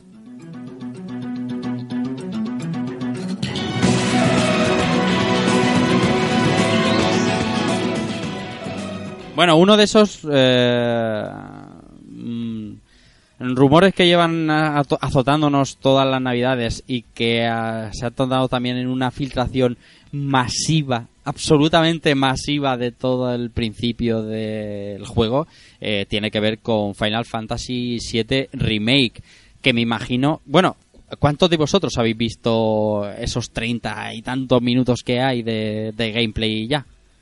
¿O no, os- no, no os habéis querido estropear la experiencia? Yo he visto la intro La intro. por tema nostalgia, pero luego he pensado que como lo voy a jugar mm, Ya. muy próximamente, Yo, yo he visto bastante. ¿Y los sí. demás? ¿Tú también lo has visto? Yo no he visto nada. Yo no he Yo- visto nada. Yo tampoco. Yo- he visto- todos los spoilers. Yo. Exacto. Pero Pero vamos a ver, este, este, mira, este tema me gusta Clara que lo hayan nombrado por lo de los spoilers. Porque es un juego, es un juego de hace juego salido, pero 23 años, que sí que habrá cosas que no hayas visto en el original, pero principalmente todo lo que pase lo viste hace, bueno, a lo mejor no hace 23 años, pero que es un juego que has tenido miles de oportunidades de jugarlo y spoilers, spoilers tampoco te vas a comer ninguno. pero a ver, una cosa, A ver, a ver, a ver. Acordaos, eh, Juego de Tronos. Sí. Cuando sabes que viene la boda roja. Sí, oh, lo qué sabes porque te has leído el libro. Qué bonito, qué bonito. Pero puedes ver a una persona que no tiene ni pajolera idea de qué va a pasar. Qué ¿vale? bonito. y entonces puedes verle la cara en directo Sí. de lo que está viendo. Sí, pues sí. yo creo que, que eso no, no deberíamos eh, perderlo. Así que, por favor, eh, ahora hay que hacer silencio sepulcral al respecto del Final Fantasy VII. No, no, sí, a mí me parece bien y guardamos, vamos, absolutamente que nada de cuando se muere Barret ni nada de eso, Claro. que no podemos, no tenemos que decir nada. Pero, pero no sé, tampoco hay que hacer un drama porque, además, eh, que es, bueno, se ha filtrado imágenes, JPGs, o sea, r- renders de más adelante en el juego, pero lo que hay de gameplay, los 30 minutos que se han filtrado, son del inicio, inicio, inicio del juego, donde además es un, un tutorial que si sale una demo, que todo pinta que sí, eh, será la que saldrá, o sea, es donde te dice cómo funciona el nuevo sistema de combate. Lo digo porque yo la he jugado y, y no, no te enseñan nada, nada, nada en absoluto que no hayas visto en el primer título. Nada más que de los Es que modelajes. Decían que había parte del final que se había filtrado. Es- sí que es verdad que hay imágenes en el que se filtra, por ejemplo, uno de los jefes finales de esta, digamos, primera entrega de Final Fantasy VII Remake. Que yo no lo sé, o sea, los he visto, pero no sé quién es, dónde va a terminar la, la entrega. No, sí, sí que le han hecho data mining a la demo. Sí. entonces Sí que han, han sacado Sí, sí. archivos y que... Entonces eso sí que... Y, y archivos No sé. incompletos, y lo, sí lo he visto, sí, a mí no me ha dado miedo nada, lo he visto todo. Pero, pero tampoco, no le encuentro el problema. No sé. Si yo lo veo, no pasa nada, pero digo, pues mejor no lo veo. Ya. Ya, ya, ya, no, ya. pudiéndolo no ver, pues no lo veo. Entonces, ¿saldrá una demo de aquí antes que llegue marzo? ¿Cómo lo veis? bien. Seguro. Seguro, ¿no? seguro. Tanto va al Seguro. cántaro a la fuente. ¿No? No, Incluso no, a ver, aventurándome, a lo mejor cuando presenten PS5 dicen, y ahora prueba la demo. Eh, eh, Podría Sería ser. un buen golpe. oye, pues sería un buen Sería golpe, sí, no está mal visto. Pues en el mismo evento decir, bueno, y ahora coge tu Play 4 y a jugar la demo de Final. Sí, bueno, yo lo haría, haría, haría un poco el giro, del estilo de pásate la demo del final y luego habrá un vídeo de, como de cómo se verá la versión de PlayStation. Madre 5 mía, te está escuchando hoy Kojima. Kojima te está escuchando hoy, está llorando, pero totalmente. Dice, este cabrón. No, pero de todas formas, eh, yo creo que es apostar dinero seguro al tema de la demo, porque es que además se ha listado eh, en la PSN. Sí. Así que, Sí, son Inminente. muchos. Eran muchos rumores y además la filtración, como os digo, es la primera parte y va a ser la demo, o sea, no, no, no cabe ninguna duda que me imagino que llegará pues hasta el primer reactor a lo mejor y, y, vais a flipar, vais a llorar como vais a sangrar llorando, o sea, vais a hacer polvo apuñalando en la ingle o lo que corresponda, pero eso va a ser madre mía. Madre mía, y está marzo aquí al lado. No, no, no, es que no, no. Yo creo que va a ser un mes bastante durito, ¿eh? Entre Va- todo lo que viene Va a ser, madre mía. febrero, marzo, abril, Encima te meten ahí Mayo. eh, va a eh, estar complicado, ¿eh? eh, Persona 5 de Royal que ya, bueno, hablamos ya que venía en español que pues también es para para quitarse el sombrero. En abril han metido también viene Cyberpunk, madre mía. Es que no va a dar tiempo a todo. Veremos a ver qué, qué pasa. ¿Y cuándo sale esta demo de Final 7? A ver si es pronto, a ver si es muy pronto y nos da tiempo a poner un poquito la miel en los labios hasta que hasta que vengan más cosas. Ahora, ahora hablamos de Netflix otra vez y vamos a hablar de Castlevania ICE. Y es que está ya también la ventana de lanzamiento de la tercera temporada de la serie de la serie de Castlevania en Netflix. Pues sí, para romper un poquito solo hablar de videojuegos, algo relacionado con los videojuegos. Nada, se ha anunciado ya la que va, se va a salir la tercera temporada de Castlevania, de esta nuestra querida saga Castlevania, amén. Mm. Y nada, eh, han dicho poquita cosita, que, que ahí tienen muchísimas ganas, que están súper contentos, que, que la verdad es que las dos primeras temporadas fueron bastante muy bien acogidas por la gente, muy esperadas. Mm. Y que nada, que esta temporada va a, tra- va a tra- va a traer, va a traer- va a traer consigo 10 capitulillos. Y nada, como con muchas ganas, porque la verdad es que a los que hemos sido, somos amantes de la saga, pues nos quedemos con, con ganas de más, ¿no? Eh, con las dos primeras Mm. temporadas. Y con muchas ganas, porque Yo considero que es una serie que está muy bien hecha, bien dibujada, bien animada. Quizá no sea para ponerse a los niños, ¿no? Por, Hombre, a lo mejor no, ¿eh? No, porque el lenguaje un poco, ¿no? Pero- El lenguaje, el lenguaje está muy bien, pero sacarle un ojo a un tío con el, con el Vampire Killer y... Sí, o, o la conversación de dos tíos en un bar de cómo su vecino se estaba follando las cabras. Exactamente, O sea, no. Entonces, es muy bonito. No, pero me, me parece que la serie está muy bien hecha y está a la, yo considero que está a la altura de la, del juego. Entonces, Sí, eh, sí. gusta. A mí me parece una, una serie que tiene corazón. Sí. Se nota que está hecha por fans Exactamente. y con bastante gusto. Capítulo. Le falta algo más de pasta y yo espero que con esa tercera temporada pues les, les hayan puesto algunos billets de más para, para trabajar tema de animación y tal, que quizás era un poco irregular. Pero vamos, que yo encantadísimo de que haya tercera temporada y esperándola con ganas. La, la- serie empieza con menos pasta que con la que acaba, ¿eh? Porque al final se ve que confiaron un poco más porque empieza regulinchi en la animación. Pero a mí ese capítulo 7 de la segunda temporada es un- una cosa de estas para enmarcar, ¿eh? De estas que dices, bueno, como aquellas ovas míticas de los fighting game rollo mm, Fatal Fury o Street Fighter y tal, el capítulo 7 de la segunda temporada de, de Castlevania de Netflix es puro fanservice, es una cosa Sí, maravilloso. deliciosa. Pues, le tengo muchas ganas hasta, hasta tercera temporada, la verdad. A ver si viene prontito y, y nada. La vemos todos y la disfrutamos. ¿Cómo se está poniendo Netflix con el rollo... Bueno, videojuegos, que The Witcher lo incluimos en videojuegos por defecto, pero... Y bueno, ahora el 16 de enero estrenan la peli de Nino de, de Kuni. Nino O sea, Kuni, ahí está, Clara, muy bien. Que esa es otra, o sea... Es que... Y de aquí a poco también and Key, o sea, Netflix eh, esta temporada va fuerte y espero que también hagan Almost Human. Almost Human, no, joder, la de... Ay, ¿cómo se llama? Altered Carbon.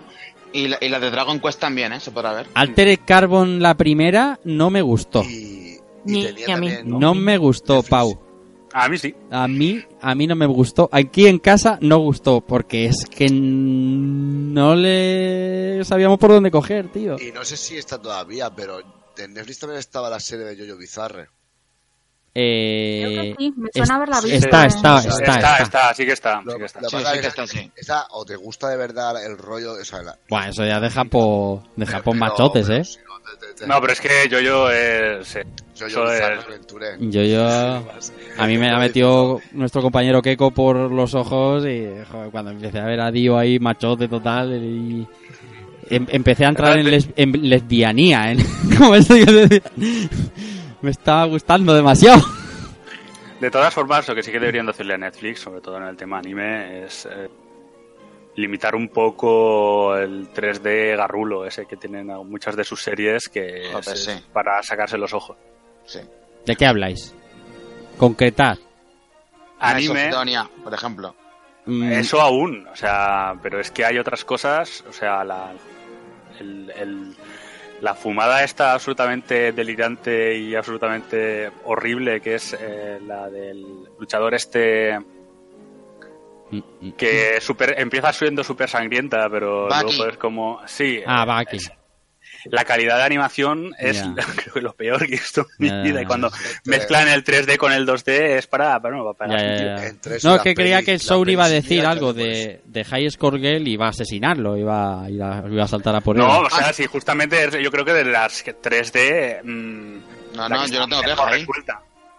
Bueno, Soul hoy no tienes queja, pero cuando salió dijiste, "Mm, esto de las 3D, Es regulín. que no me gusta el 3D nunca en la animación japonesa, por lo general. No me gusta nada. Qué Pero bueno, se puede, se, se puede Uy, ver. qué exquisitos que no han salido los dos. De hecho, había una que se llamaba Ajin, creo que era, que era una, A Jin especie de tampoco me copia- gusta. ¿Cómo una copia de Tokyo Ghoul, descaradísima además. Hmm. Y me chocaba un montonazo la animación que tenía ahí en digital y nada, no me enganchó nada entre que era una copia de Tokyo Ghoul y Mm. que, que la animación esa me sacaba muchísimo del, magia del anime, no sé. Sí. Y por mí que, que pasen de, de ese tipo de animación y que vuelvan a lo tradicional que, que es lo que realmente tiene esa magia. Yo sé, esto es realmente off topic ya, pero de verdad, cuando me da por, por ver algún, algunos de los OVAs antiguos, eh, no sé, estoy hablando de, de o Urochi. Hidochi, Eh, Esto es. Eso no, no está tan bien animado. Pero tú ves, tú ves Ghost in the Shell, Sí. tú ves. Akira. Madre mía, Madre te, de te has Dios. ido, te has ido al top, ¿vale? Sí, sí, no, pero es que tú ves eso y es que la animación es que te vuelve absolutamente loco. De decir, esto, esto lo han dibujado. Sí, sí. Sí, los movimientos súper reales. sí, Y, lue- y- y luego te ves el último, el último anime de, de Berserk. Ya, ¿Qué, qué- qué cáncer, por Dios. Eso sí que es sida y ébola, todo junto. ya, bueno. En fin. Pero que me digas tu inercia que no te animas tú con un Sobidoji. Sí, eso Oye, es sí, oye, está, ahí sé que está bien animado, bien No, animado. a ver, el, el Ichigo no está tan bien animado. Lo Akira o. por No, ejemplo, no, ni mucho Hero, menos, vamos, Ninja no sé. Scroll, o de. o. mm, no sé, ahora no sé. Evangelion. Nunca habláis de Evangelion, sois unos cabrones. Por cierto, va a salir la... Es una maravilla, de lo mejor que hay en Por Netflix. favor, por favor, la pe- y la película pronto. Por pronto, por Dios. Pronto, por Y Dios. Fullmetal Alchemist también es de lo mejorcito de, de Netflix. Eh, Bueno, pero, no- pero no es propio de Netflix, ¿eh? Las cosas como son. Ya, por Total. Ah, bueno, pero lo tiene ahí ahora. Total, total, exactamente, está en el catálogo, eso es como lo de Disney, todo lo que sale en Disney es de Disney. Total, que es, tenemos temporada de Castlevania pronto, otra vez en Netflix.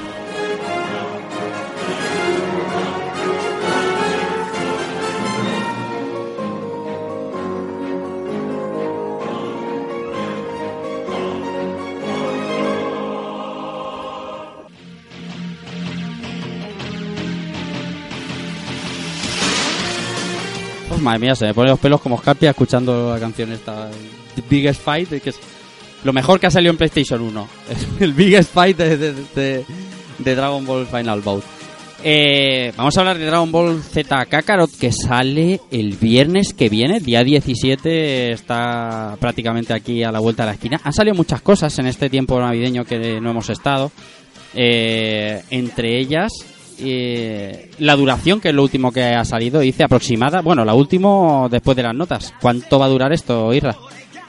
Pues según nos comentan, eh, lo que es el juego, la historia, la historia base sencilla, eh, 35-40 horas, porque es la campaña principal.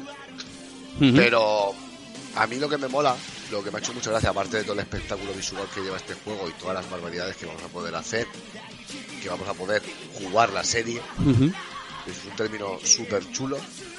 Es lo que más me ha- me ha flipado es que eh, la diferencia entre el juego, por, por así llamarlo, ustedes me perdonen, minimalista y el juego completista, Sí, la diferencia es bastante grande. sí.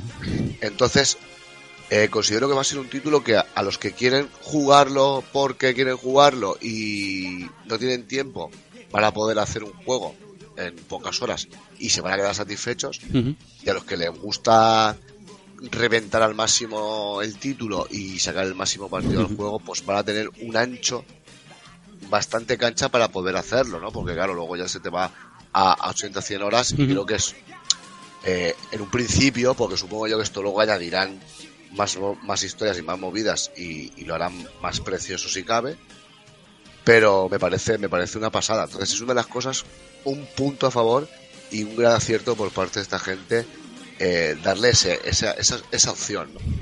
de, de tener un juego minimalista asequible a una persona, a un jugador normal, Sí, al ir al grano, Luego- ir al grano, ir a piñón, digamos. ir al grano y, y, y- y no, y no me pierdo nada importante, ¿no? Y luego al que quiera ser un Super Saiyan de verdad y ser el mejor del mundo mundial, pues que puedan meterle más horas, que el juego no te se quede corto. Porque sabes que después aún le van a ampliar más cosillas. Sí, Entonces son... me parece una, una buena lección. Van a ser 80 horas. Bueno, imaginar el tipo de misiones que hay en un RPG de Dragon Ball hecho por CyberConnect. Por, bueno, CyberConnect, eh, si, bueno, si habéis jugado algún Naruto, eh, Ultra Storm o algo así, os haréis una idea de... Sí, sé. Claro, Sí, claro, sí. claro. Os haréis una idea de cómo funcionará esto. La cuestión es que eh, hacen bastante tiempo.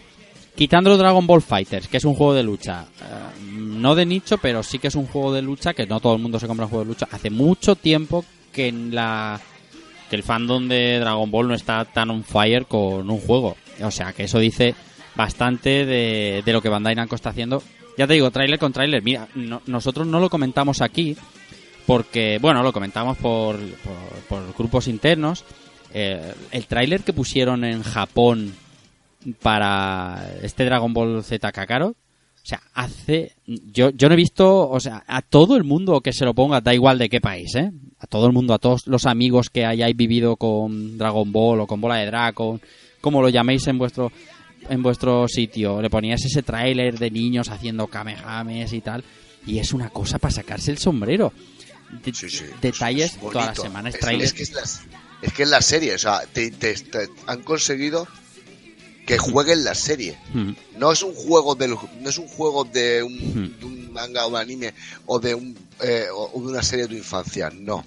Te están presentando, toma, juega la serie, Sí. juega lo que ya has vivido Hmm. y vívelo en primera persona. O sea, eso me parece una obra maestra y me parece súper el Nosotros es- estamos grabando, precioso. hice ahora esto el día 9, eh, entonces el jueves que viene, si grabamos otro, sería 16 y sale al día siguiente, 17. Si tenemos un poco de suerte y la fecha nos acompañan, el programa que viene, no lo puedo prometer porque tampoco está en nuestra mano. Entendemos que sí va a llegar, pero si tenemos un poco de suerte para el día 16, el día de antes, podremos tener aquí un análisis entero del juego porque ya lo habremos jugado y nos vamos a traer a Jin, a nuestro amigo Jin, eh. Sefi Setsu, que ya hemos hablado con él también, para que se venga aquí a rejugando a, a hablar del título y que no y contaros entre entre unos y otros qué es lo que nos ha parecido y qué es lo que no nos ha parecido. Que por cierto, al hilo de la noticia que ponía Sice, hoy salía la nota en Famitsu, bueno ayer, eh, la nota en Famitsu de, de este título, bueno y de Yakuza 7 también, por cierto, que le han dado un 39. 38. ¿no? 38, 38, sí, 38 bueno, puede creo. ser, pues sí, 38 puede ser. Eh, que, que bueno, que eh, también es un RPG más Más clásico. clásico, en este Mm. caso. Y a este Dragon Ball Z Kakarot le han dado un 34. Es Famitsu y uno no sabe por dónde cogérselo, pero es esperanzador. Puede ser que sea un título bastante potable. Yo, de todas formas, voy a dejar, voy a dejar caer una cosa y eh, de- para reflexionar. Eh, ¿Creéis que en estos momentos hubiera sido mucho mejor aceptado el Asura's Wrath? Totalmente que sí, totalmente que sí. Porque además- si en alguna vez he tenido la sensación de estar, entre comillas, jugando Sí, un anime, sí. es en ese juego. Sí, sí, sí. Totalmente que sí. O sea, de hecho, y además está ahora en un en una dinámica de sacar juegos de anime. Bueno, sale de todo, de hecho, hasta de Fairy Tail. Que Fairy Tail originariamente, que es del 2012, de 2013, no ha salido nada.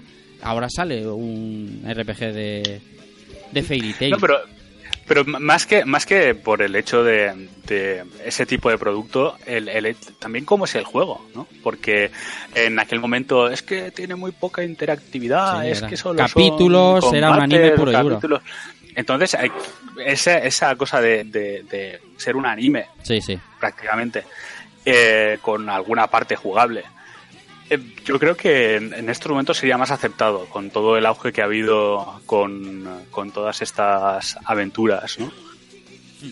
Sí, sí. Eh, Que, que- que yo era un anime. Y además es un, no es, no es nada, para nada mal juego, ¿eh? Es un. Pasa que, bueno, eh, se le Es han muy divertido Se y le han muy colgado, sí, se, le han colgado unos cuantos. Unos cuantas taras que va a llevar colgando toda la vida. DLCs. y Yo lo, yo lo que probé en Barcelona me gustó. No, no esperaba mucho más. y- Del Dragon Ball Z Kakarot.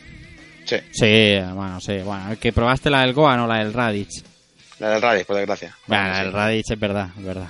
Pues espérate que llegue A la del lo Goa. que, lo que me llama la atención es que tendrá también capítulos y personajes que nunca, que nunca hemos visto en la serie. Entonces va a ser como ampliar un poco esa historia, cosas que nos quedamos con ganas de ver. Incluso si alguna cosilla que se guardaran en el manga y no lo publicasen nunca en la serie, estaría guay De poder hecho, jugarlo. de de verdad. hecho no coge cosas de Xenoverse, pero sí que pasan cosas que no pasan en la serie. Por ejemplo, que Freezer o que Célula vuelvan en determinado momento a... Bueno, a- por no contar mucho, a hacer ciertas cosas para, para mejorar la historia. Y, y cre- creedme que, que el juego está hecho para mejorar las sensaciones que tuviste en el anime. Y si no para mejorarlas, para maximizarlas. Porque la primera vez que lo probé, la he probado ya tres veces. La primera vez que lo probé, eh, eh, jugué una fase que está cambiada de tal manera para que todo el que sea fan de la saga digas, mm, madre mía, o sea, baje los pantalones y ya hagas lo que tengas que hacer con apuñalarte la ingle y todas esas cosas.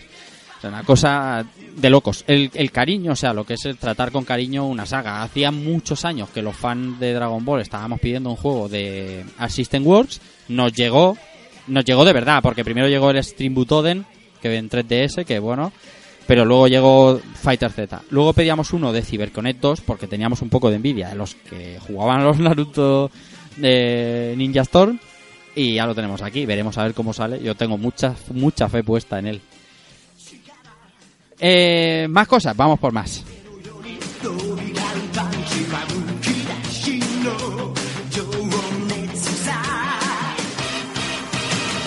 No queda mucho ya y ahora vamos con Blizzard, dice que, que firma un nuevo acuerdo de, de eSport con, con, con ESL. Sí, eh, la verdad es que estoy muy contento porque es una noticia que me ha, me ha alegrado mucho porque hacía eh, hace tiempo que no que no se veía a Blizzard tan movido, ¿no? Parece que estaba todo un poquito estancado, ¿no? Y el hecho de que haya cogido y haya, haya llegado a un acuerdo, llega han soltado pasta eh, para que tanto con DreamHack y SL eh, haya más nuevos torneos y Sí. nuevas historias para tanto para StarCraft 2 como para el, el- el que viene ahora, el Warcraft 3 Reforged, Ujú.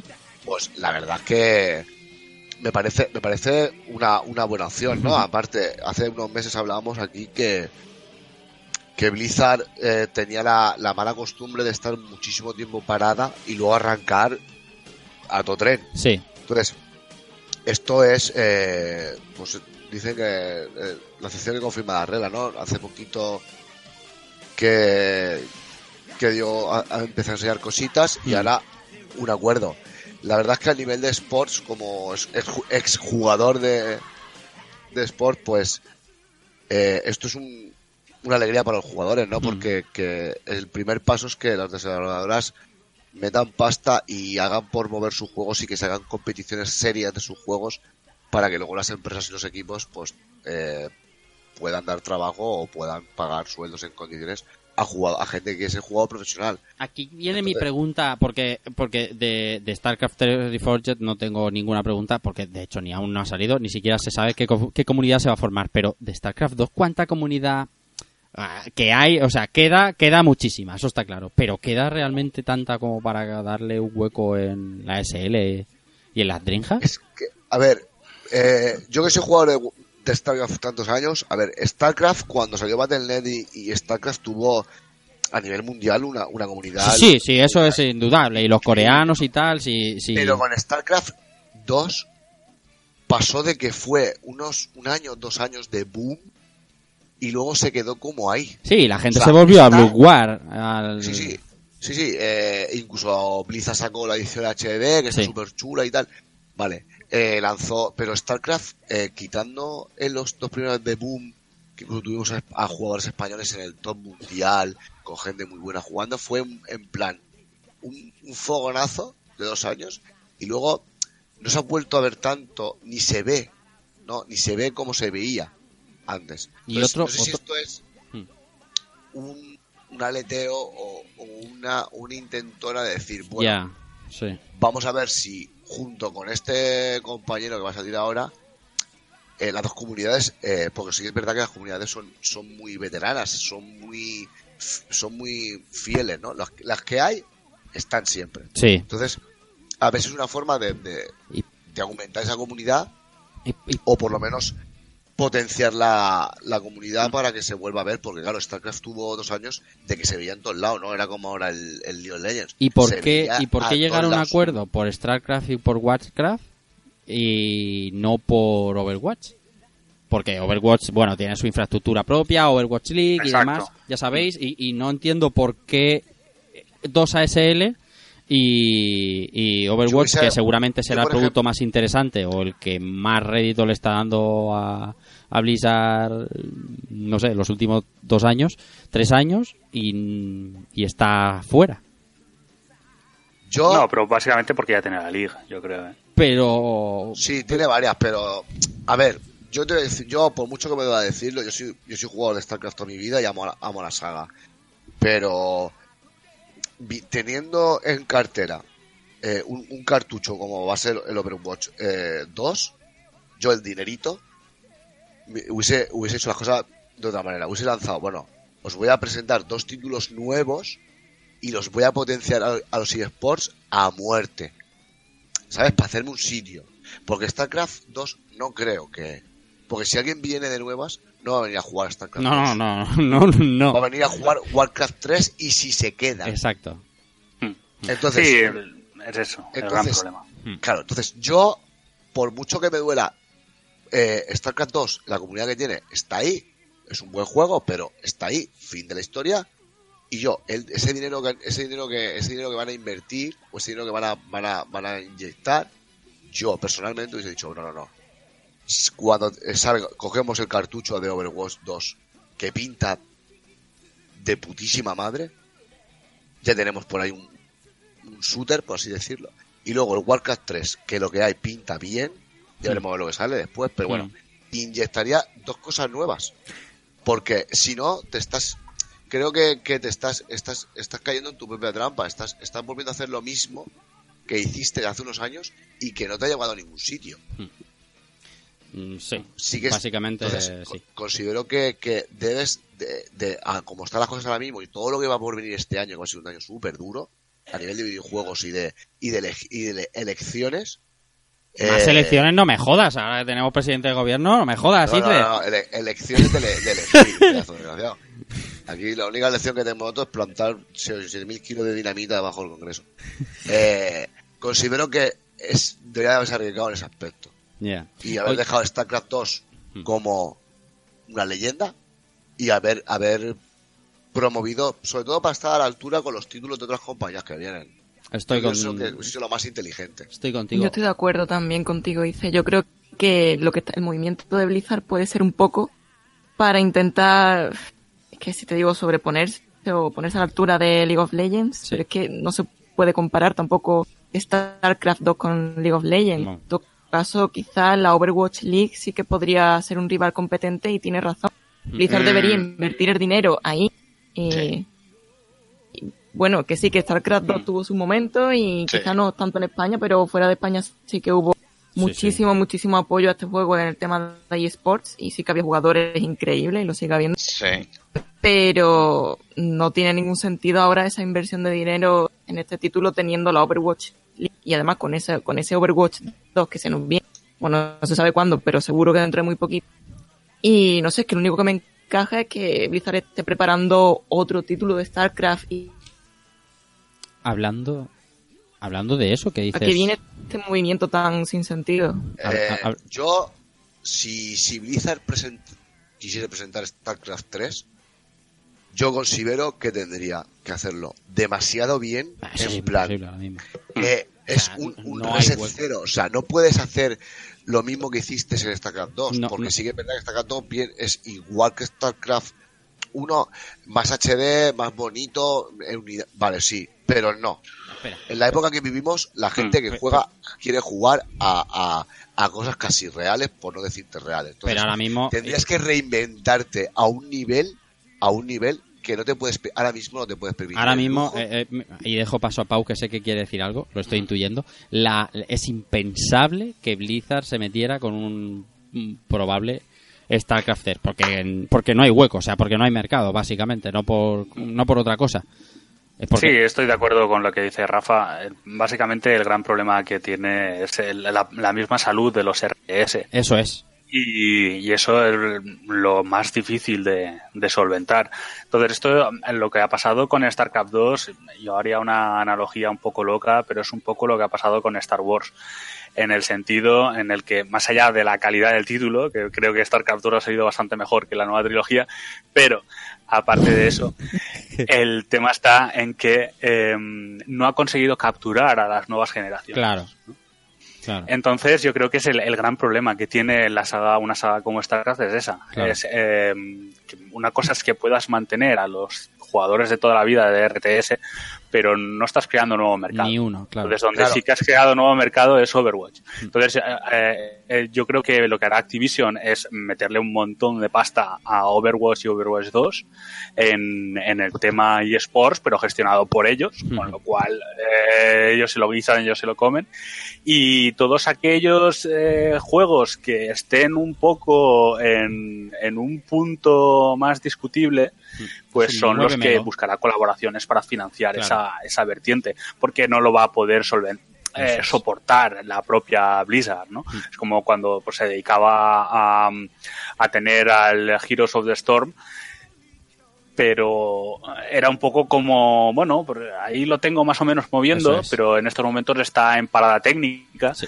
Entonces yo creo que es una ese nuevo foco de Blizzard es eh, cogemos lo que nos renta y nos metemos a saco con ello y aquello que creemos que es más discutible o que puede tener un soporte pero más eh, legacy por decirlo de alguna manera, Sí. pues vamos a intentar rentabilizarlo de otra manera. Eso es lo que, eh, eh, claro, releyendo esa noticia con esta perspectiva que estamos dando nosotros, es como, no, no es que meta dinero en SL para fomentar, no, es como decir, muévemelo, ¿vale? Muévemelo porque yo voy a dedicar los- mis recursos de, de tal a, a Overwatch League, a Overwatch 2 y a los productos que realmente sí están generando nuevos campos y nuevos jugadores, que al final es lo que... Pero no tendría más sentido invertir ya no en Overwatch League, sino en Heroes of the Storm o incluso en Hearthstone. Tiene su pequeño público y, y No, no, yo creo que la gente que Hearthstone, sigue... Hearthstone funciona solo porque es una Sí, sí. máquina de hacer dinero, pero realmente el, el gran problema es que Heroes of the Storm no tiene el apoyo de la comunidad. Claro, está muerto, muertísimo, Está tío. muerto. Entonces, eh, sí que, o sea, lo que tiene Blizzard es que mm, realmente tú entrabas en su ecosistema. Entonces, su ecosistema era que tú participabas de sus diferentes juegos. Quiero decir, eh, que tienes, eh, que te compras un personaje en el Heroes of the Storm, pues te doy no sé qué en el World of Warcraft, o te doy unas salitas en el Diablo 3, o tal, o en el StarCraft 2, o el anunciador de tal. Entonces había esa, esa retroalimentación. Entonces yo conozco a bastante gente que juega juegos y si juegas juegos Blizzard, eh, estás, has tocado casi todo lo que tiene. Sí, eso me realmente. pasaba a mí. Eso me pasaba a mí. Eh, Entonces esa, esa re- retroalimentación les ha servido para que el juego no fuera un muerto antes de nacer, ¿no? Pero sí que es verdad que, que no ha podido y cuando lo ha intentado soportar, al final se ha dado cuenta de que no le rentaba. Tendría un equipo dedicado a, a parte de balance, a crear nuevos contenidos y tal, y posiblemente se dieron cuenta de que no, no le rentaba. También un poco en ese nuevo enfoque de la nueva Blizzard que pretende Claro. Activision, ¿no? Alguien ma- más, centrado en, en el rendimiento año tras año y no en proyectos largos que uno le pueda funcionar y otro no. Y recordemos también, el gran problema de Blizzard es que ha tenido mm, muchos problemas eh, de desarrollos internos. Es algo que ellos han arrastrado siempre. Pero ahora nos hemos dado cuenta de que han tenido muchos proyectos gordos, gordos, gordos que, que se han quedado por el camino. Eso es mucho dinero perdido. Luego lo han podido rentabilizar, como por ejemplo con el Overwatch, eh, Sí, como pero- parte multijugador del Titan. Pero otros Pero nada, por- porque el Ghost aquel, si os acordáis, el Mm. StarCraft El Ghost. Ghost, El- Ghost era, el Ghost era un pasote. el Ya, Ghost ya, era- pero rentabilidad El- cero el- porque se fue el a la Ghost, basura. eh, se dice que había otro FPS eh, dentro del universo StarCraft que también ha sido cancelado. Eh, todos los reboots que ha tenido el nuevo Diablo, claro. la cancelación de la expansión que iba a ir después del Reaper of Souls del. Diablo 3. O sea, que estamos hablando de muchas cancelaciones de proyectos gordos eh, que posiblemente se han sucedido en el tiempo una detrás de otra y que han levantado las alarmas dentro de Blizzard. claro. Ah, por cierto, antes de seguir con la siguiente, eh, se filtraba mm, a través de... eh, ¿Quién era? ¿Blizzard Brasil? Eh, ¿Quién era la que filtraba la fecha 2020? est- a- Sí, ¿Ayer o antes de ayer? Brasil, Brasil, también, ¿no? Ayer. Playst- PlayStation Brasil, sí. Sí, PlayStation Brasil, que bueno, lo borrió rápido como no puede ser de otra manera, pero ya ha dejado... De todas maneras, también os digo, no creo que esto se fuera a ir a 2021 porque eh, Blizzard va despacio, pero no tan despacio, y más con una franquicia que está funcionando. Y, Y aparte que el juego yo creo que va a ser muy, muy similar en cuanto a, de a formas técnicas Hmm, a la primera entrega. Es que eh, tampoco vamos a ver un cambio brutal entre un juego y otro. Por lo Sí, que se ha bueno, tienes que crear esa campaña, tienes que crear ese modo historia, modo single player eh, largo y requeriría su tiempo, pero lo que tú dices, técnicamente Sí, pero como, pero básicamente como lo que estaban diciendo es que esas cosas de campaña iban a ser niveles cooperativos Sí. eh, altamente rejugables, pues también eh, simplifica las cosas que puedes hacer. Sí. Hablando rápido y mal. van a venir ¿no? hordas y... madre mía. También, también os digo ahora que sale el tema que, que justamente hoy se ha, se ha sabido que hay una, una oferta de trabajo de Blizzard que precisamente busca personal para, para nuevos modos de Overwatch 2. Así que yo creo que tiene que estar caer. Incluso me pega que lancen el juego y los meses posteriores ya vayan sacando nuevo contenido, tipo llega el nuevo modo tal o la nueva misión tal. Como suele hacer Blizzard, vamos, que tampoco Mm. me extrañaría mucho ese movimiento por parte de ellos. Yo, yo, yo, yo voy a. Yo tengo aquí una libreta, una Death Note de estas de, que, se compra, de que se compra en la papelería, donde apunto las cosas que vaticinamos. Yo digo que en la siguiente BlizzCon está, está Overwatch 2, que es en noviembre. ¿eh? No, a ver, sí, seguro. sí. Lo que pasa es que cuando le quedará. El, el gran problema es que dijo el Kaplan que estaban muy al principio del desarrollo. Ya, pero, pero Jeff Pero Kaplan y las eso- mentiras es un, es un Mm. ecosistema cercano. Sí, a ver, yo, eh, yo hablando también, arrimando, ¿cómo se llama? El ascua a tu sardina. pues eh, a mí yo lo que pagaría es porque hicieran un cruce por Overwatch Destiny. Buenas tardes, venga, hasta En, luego. en el sentido, en el sentido en el, en el que sí, pues Sí, tipo, vale, mucho cooperativo, mucho tal, pero universo semicompartido, con sandbox, con visitar lugares, Mm. con el hecho también de tener misiones de este tipo, de conseguir tal arma, o de entrar aquí, o de descubrir esto, descubrir aquello. Y vamos, yo creo que, que dentro del universo Overwatch, que además es muy rico porque básicamente era la base de un MMO, pues ahí se podría, vamos, se podría hacer de todo. Maravilloso sería, pero vamos, improbable tanto como maravilloso. Como que en, en Bungie persona. sí. Venga, vamos con tres o cuatro cositas que nos quedan por aquí.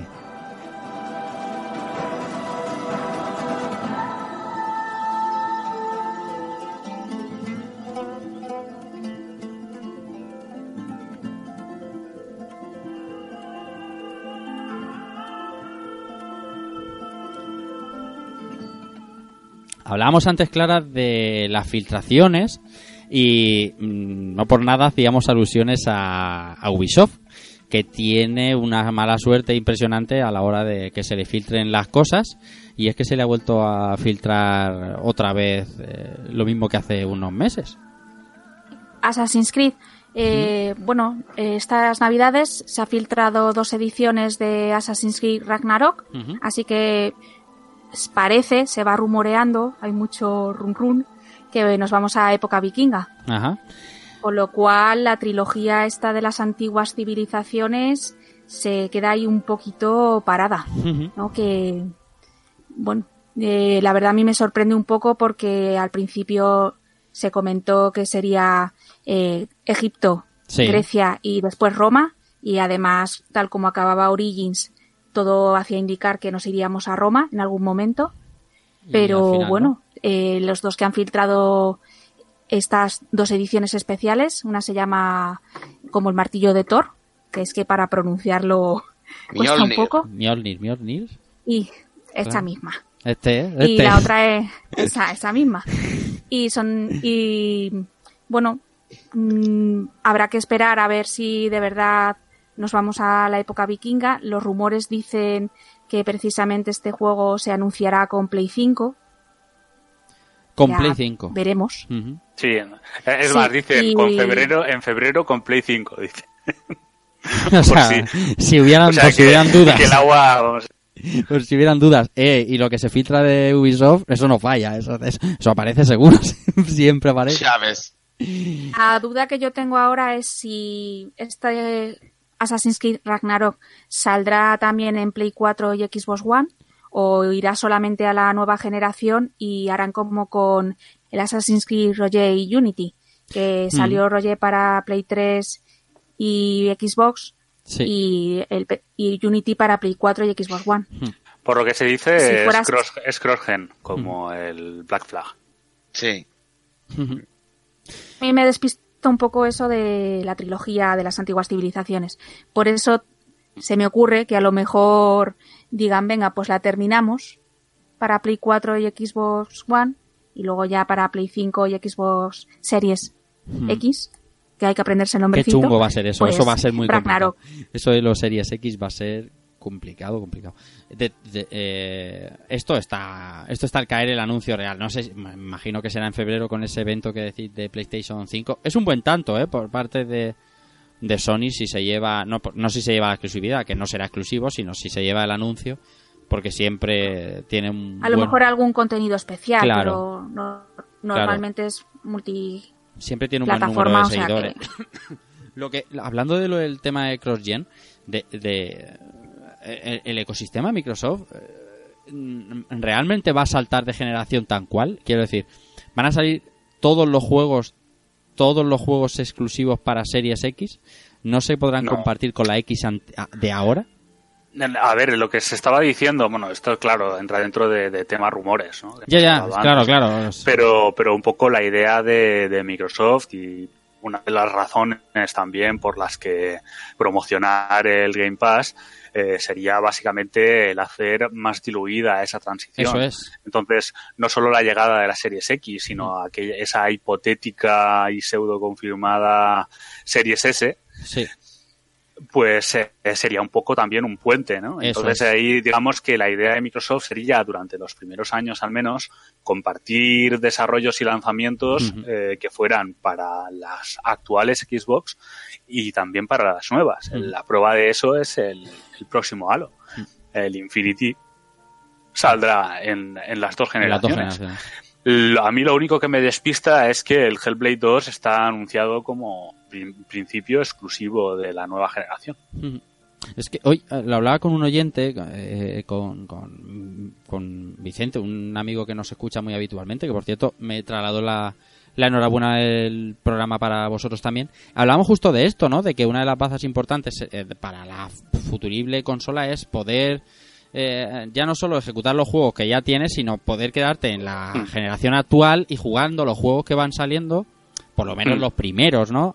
De una No, manera. además que en esta, en esta generación eso va a ser prácticamente una norma. Yo creo que sí, la, claro. la llegada de los juegos como servicio, o sea, yo, vamos, eh, creo que sería apuesta segura pensar que va, a de, va a haber parche día 1 para Destiny, para no sé cuándo saldrá la versión consola del League of Legends, pero vamos, pues, también y, eh, y cualquiera de los de los estos que tienen éxito, o sea, desde Fortnite eh, hasta cualquier otro free Claro. play que podáis imaginaros. Claro. Y vamos, yo creo que también eso va, va a influir bastante en cómo se aprecia esta nueva generación. ¿no? Volviendo a Assassin's Creed, ¿tenéis ganas de Assassin's Creed, Clara? ¿Hay ganas de Assassin's Creed ya o todavía tienes Odyssey demasiado presente? Mm, tengo el Odyssey bastante presente, pero sí que tengo ganas de ver hacia dónde va a ir la saga. Ya. Eh, pues si vamos a los vikingos, si va a ser un juego muy parecido en temática a God of War o por dónde van a ir los tiros. Eso sí que es verdad. Y quién será el, el asesino protagonista, porque ha, ha cambiado tanto de repente la saga de ambientación que sí que me crea curiosidad, porque al principio íbamos un poco en orden cronológico, ¿no? Cruzadas, renacimiento, revoluciones, y ahora de repente hemos saltado a Egipto, Grecia, y quiero ver un poco cómo lo encajan. Pero bueno, que se tomen el tiempo que quieran Claro. para que salga el juego perfecto. Claro que sí. Que si no sale este año, tampoco pasa nada. que salga el siguiente. Pero va a salir este año. Va a salir de salida, ya lo verás. Va a salir este Mal año. asunto, mal asunto, porque si sale este año va a tener una competencia. Sí, bueno, a final de año, pero de salida con consolas, el que sea fan de Assassin's Creed, consola nueva y un Assassin's Creed es, es una buena, es un buen tándem, ¿eh? Bueno, y aparte, cómo se monta el The Game Awards para 2020. Mm, eh, eh, Ubisoft, ¿qué La- tiene para este año? Eh, así si os viene a la Lo- cabeza. En el- Es que el, sí, bueno, Watch Dogs tiene. Sí, Y el Gotham Monsters este. ya. Mm. Y no sé, Y yo creo que esos son así los dos títulos más seguros que van a salir. Y luego revamp de, de otros juegos que no le han salido bien o que han pasado. Está ahí el Rainbow Six Quarantine, eh, que lo han aplazado. eh, van a hacer el último Ghost Recon, muy posiblemente vayan a hacer un revamp bastante gordo. Sí. Entonces, eh, ahí ese es un poco no el tema. A mí, el a mí lo que me este. despista de, de Ubisoft es que básicamente el, el hecho del fracaso de sus últimos juegos eh, han dicho, no, no, o sea, todos los juegos que teníamos preparado para final de este año fiscal, que acaba en, en marzo, los retrasamos. Y a ver cuánto salen. O sea, también yo creo que se lo van a pensar un poco más. Y hay que tener en cuenta que Assassin's Creed dijeron que, que iba a ser bianual, o sea, que no le afectó al Odyssey porque el Odyssey estaba en desarrollo eh, ya en su momento, Sí. pero que posiblemente de cara al futuro esperarán un poco más a ir sacando los juegos. Odyssey, que, eh, ¿cuándo salió? Pues en el 2018. Claro. En octubre de 2018, una cosa así, ¿no? Entiendo. Pues, Lo que eh, pasa que luego poco. han ido sacando un montón de DLCs y contenidos cada poco tiempo. Sí. Entonces, en realidad, es como si hubiera salido en 2018 o 2019. Es inabarcable. O sea, yo, yo estaba jugando al Origins y ya estaba saliendo el Odyssey. O sea, una cosa de loco. Es absolutamente inabarcable. Yo no sé, yo... Este futurible Assassin's Creed Ragnarok, pues yo creo que saldría en octubre, noviembre del 2020.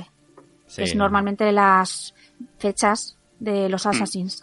Mi- Mira, Y me voy a apuntar no- en no el- le- al y Death que no le Note. tiembla el pulso a, a Ubi, perdón, eh, por el hecho de poder sacar versión de esta consola y luego la versión mejorada posteriormente. Nada, nada, no le... Pero vamos. La pasada generación. Ni mucho menos. El Unity también. Bueno, he, he apuntado aquí 4 de diciembre. He apuntado aquí, ¿eh? Assassin's Creed, 4 de diciembre. Luego todo esto es, es como, vamos, o sea, no te toca nada, ¿no? Pero luego estará ahí los logros personales. Logro desbloqueado.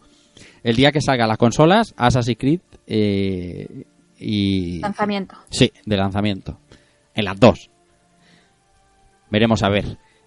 Eh, un- una, un- una de las últimas noticias que nos quedan, que es de estas, estas curiosas, estas que hace... Pero, pero ¿qué coño ha pasado?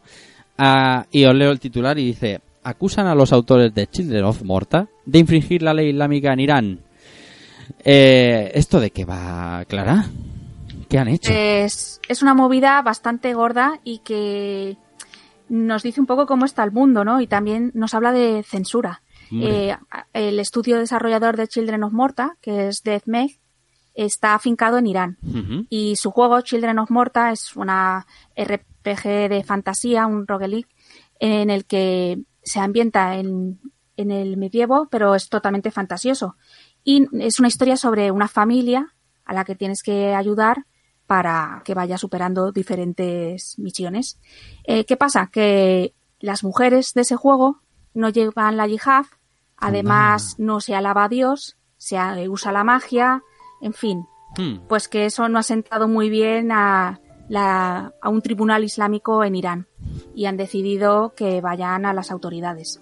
No sabemos qué pasará con estos desarrolladores, esperemos que todo acabe bien y nos dice un poco la libertad también creativa de los desarrolladores en ciertos países, ¿no? Que lo tienen muy complicado Es una y cosa- son temas que hay que cuidar, ¿no? También. Es una cosa demencial. Ahora, aprovechando Sí. que ju- justo que nos eh, está, cuando estamos hablando se está jugando la, ya ves tú que no tiene nada que ver, ¿eh? la Supercopa de España de fútbol en, en Arabia Saudí, que es eh, bueno, es eh, las antípodas de los derechos humanos y cualquier cosa que se le quiera parecer a los derechos de la mujer. Y, y, y es chocante la, la, la, la, la, vida que tiene que llevar la gente ahí, ya no solo por eh, mostrar las creencias o la que no, sino simplemente la, policía, la policía religiosa, o sea, la obligación de, de llorar, de, de, de rezar, de no mirar a mujeres. Es una cosa eh, que cuanto más leo y más oigo, mm, más me sorprende, más, no sé, es que es algo impensable en nuestra sociedad. Y allí, mira, esta gente haciendo un juego que es eh, un, píxel además es de un otro. juego precioso sobre Sí. la familia, que no es Exactamente, Nada. que no, no tiene... no- mm, es increíble. Que ese mismo juego lo desarrollaran, no sé, en Madrid Mercury, eh, no pasaría absolutamente nada, es un juego, pero es es- brutal. Un poco de la censura, ¿no? De que obligar a los desarrolladores a hacer el juego como nosotros queremos, porque si no, pues os vamos a denunciar. Mm. Y hay que pensar que un videojuego es un videojuego y luego está la vida, ¿no? O sea, también es fantasía, es...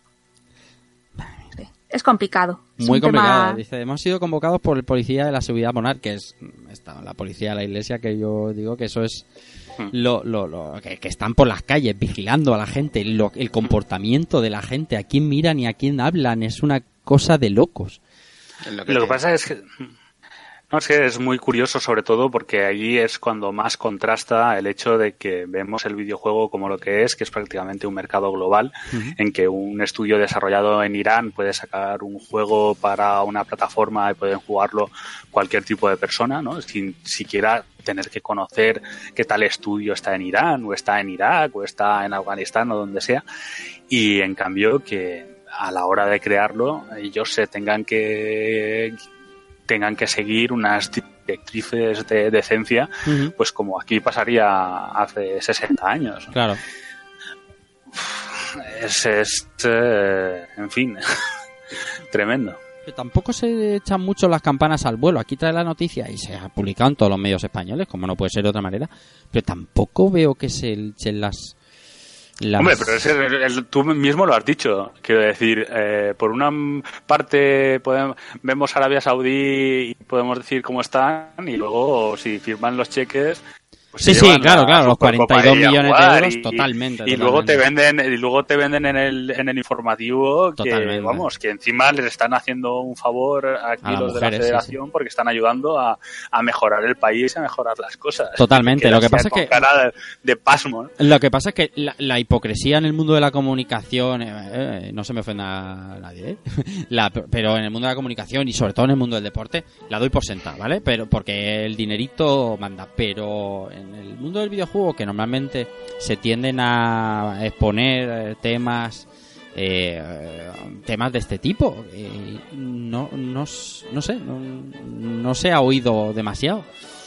Bueno, si pensara mal, pues podría decir que Pues eh, depende de, de- de lo que te ¿De pueda lado, no? suponer Claro. O, o de, o de si algo es relevante y para quién es relevante y dónde es relevante y dónde hace ma- causa más impacto. Que al fin y al cabo es uno de los grandes vicios de los medios de comunicación. Perdona, Clara. No, iba a decir que es verdad que la noticia se ha publicado en muchos medios españoles, en, bueno, en banda, hobby consolas, Sí. en los habituales, Sí. pero en redes sociales, por ejemplo, no he visto que tenga demasiada Eso es. repercusión. Ujú. Y yo creo que es un tema lo suficientemente importante como para posicionarte, ¿no? Decir, oye, eh, esto no. O sea, que estas personas tengan que ir a un tribunal islámico porque un personaje mujer no lleva la yihad, pues no sé, es un poco fuerte, ¿no? Cuando estamos hablando de un videojuego. Sí. No sé. Y creo que eso, que falta a lo mejor posicionarse. Decir, Eso es. Estoy a favor de estas personas o Claro. estoy. Bueno, no, en contra no sé si habrá alguien, pero yo, por ejemplo, desde aquí me posiciono Claro. a favor de los desarrolladores. Claro, en cualquier Creo que aspecto, es exactamente. totalmente injusto. Cualquier tipo de creador, donde quiera que esté, eso es exactamente. Lo que pasa es que me sorprende eso, el no ruido, ¿no? El, el, el no, ya no ni apoyar ni, ni no apoyar, sino el que no sea, no sea, no se ha dicho lo suficiente. Bueno, así está la cosa del. que, perdona Dime, que te corte, parece que muchas veces le damos más importancia a noticias súper absurdas y que no tienen ningún tipo de de relevancia, pero que la gente parece que adora, Sí, a cosas que realmente deberían ser visibles Eso y es. que se deberían de denunciar en, en los medios de prensa, claro. ahí está. Exactamente. Bueno, así están las cosas, como decía, para esta gente que ha hecho el Chindero Morta, que seguro que al final esperemos que no pase nada. Vamos a, vamos a pensar que, que la cordura reinará. Y nos queda, eh, para terminar eh, este repaso a la semana, este principio de 2020. Esperamos. Dime. Uy, había, se me había colado ahí un sonido por ahí raro. Eh, nos quedaba eh, lo último que ha pasado, Soun, que ha sido precisamente hoy y que lo has pasado muy bien. Sí, bueno.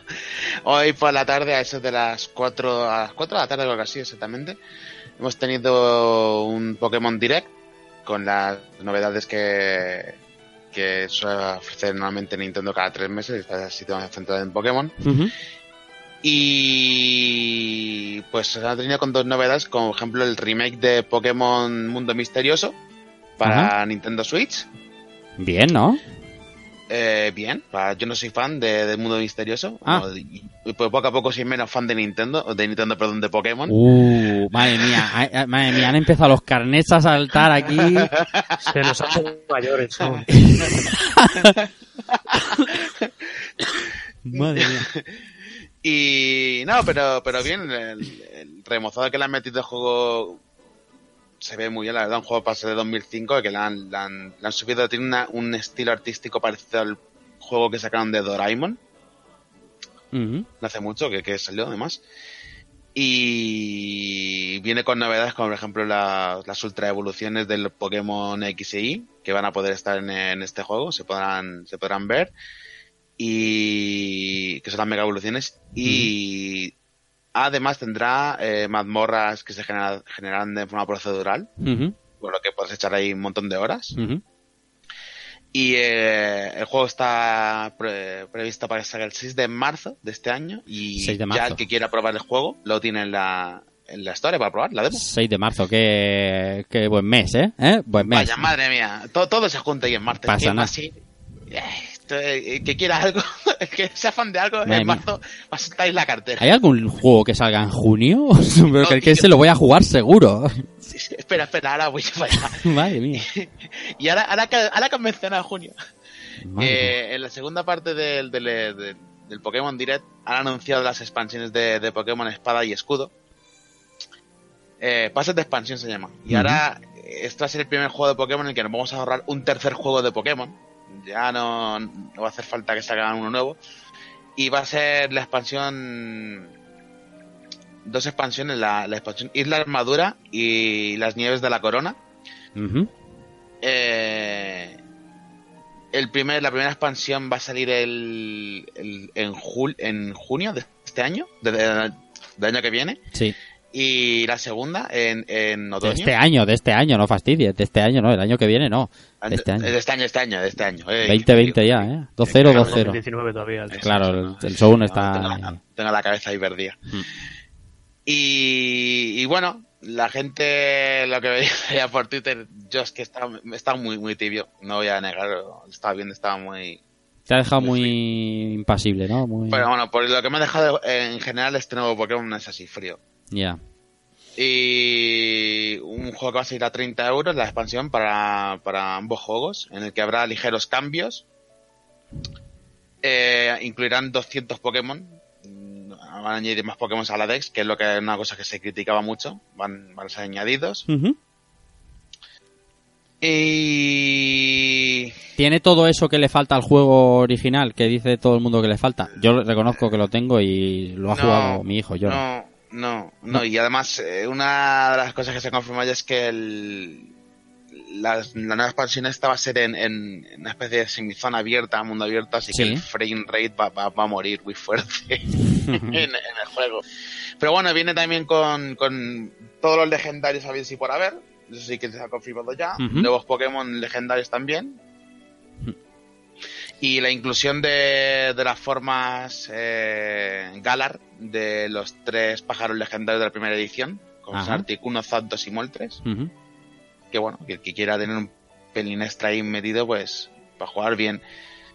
Eh, mucha gente diciendo que esto es contenido recortado. Sí, Bueno. mucha gente. Lo he leído muchas veces. No sé si cuánto tienen de razón, pero mucha... Yo, lo creo un poquito. No sé, es junio, ¿eh? Quiero decir Pero, que pero no bueno, sale es ya. junio, efectivamente, junio y octubre. Que, que da igual, que prefiero esto, eh, que luego lo pensé, prefiero Claro. esto a que me saquen un juego, un tercer juego. Claro, tío, que no te saquen un ultra... Ultra... Ultra espada y ultra escudo. Exactamente. ¿Qué, qué paso? Prefiero, prefiero esto. Me parece un. una- Pero ¿y si sale ultra... En vez de ultra espada, ultra escudo, sale ultra esgrima. Ultra ¿Eh? Te hace un ¿Qué crítico. pasa, eh? Mira, hasta el Dante lo ha pillado. El Albert, el Albert lo ha pillado. Estaba ahí casi durmiendo y ha dicho, qué cabrón, el Rafa. qué cabrón. Bueno, está, está, cosa, está la cosa en Pokémon. Bueno, eh, la gente no está todo lo contento que debería con un juego de Pokémon No. nuevo en la calle. Pero, oye, que no está mal. Que han anunciado ese mundo misterioso para ya.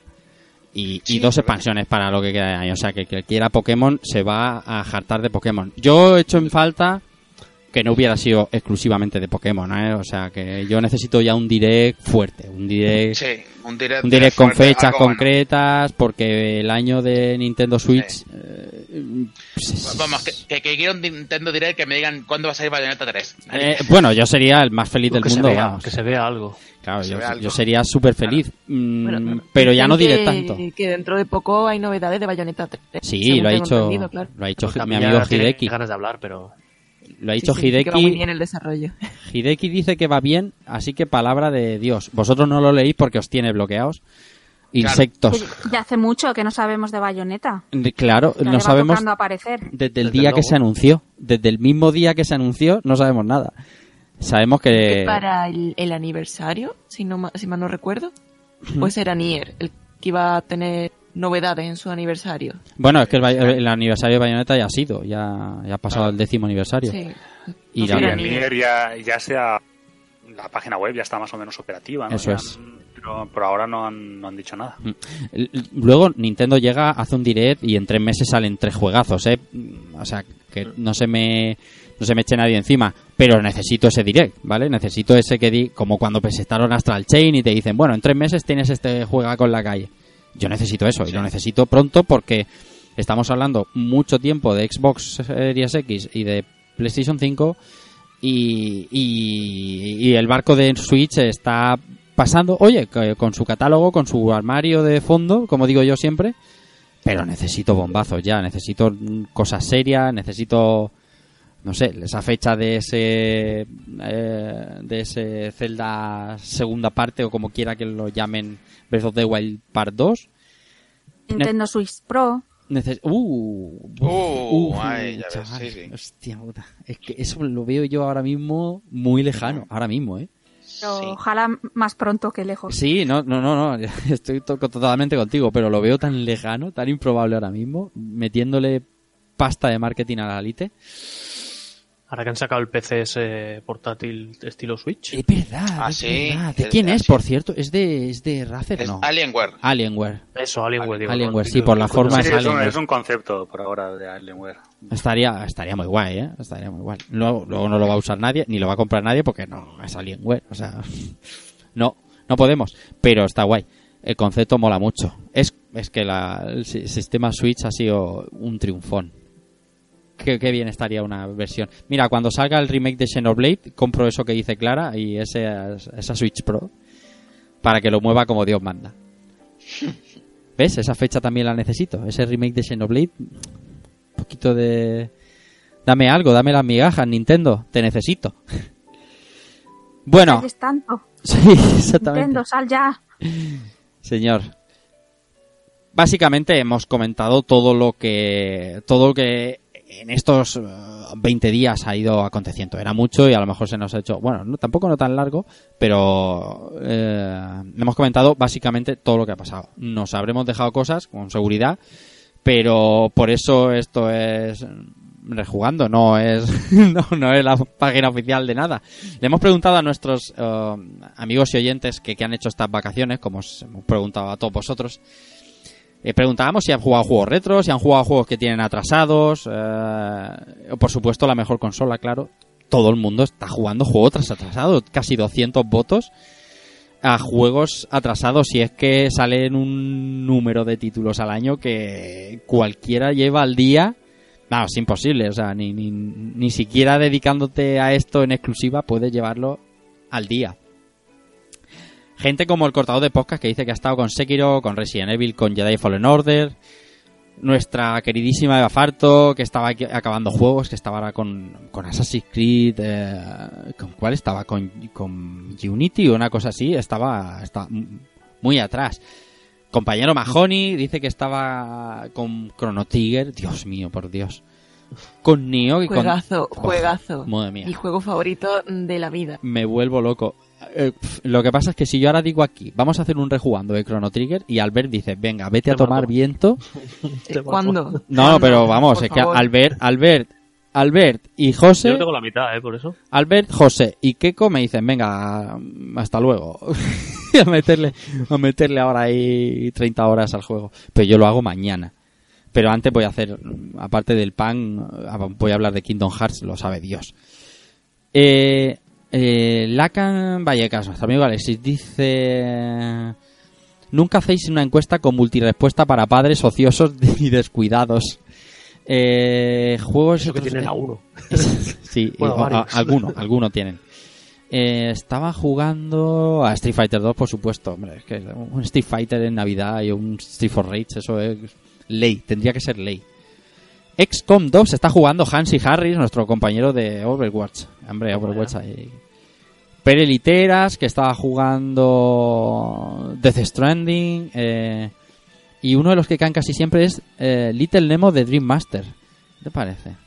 José Cristóbal, que está jugando a PlayStation, eh, a, a- a NBA 2K20, muy a Ha fuego. con- ha renombrado su PlayStation. con Pablo, sí, ha renombrado la Play 4 a PS2K20.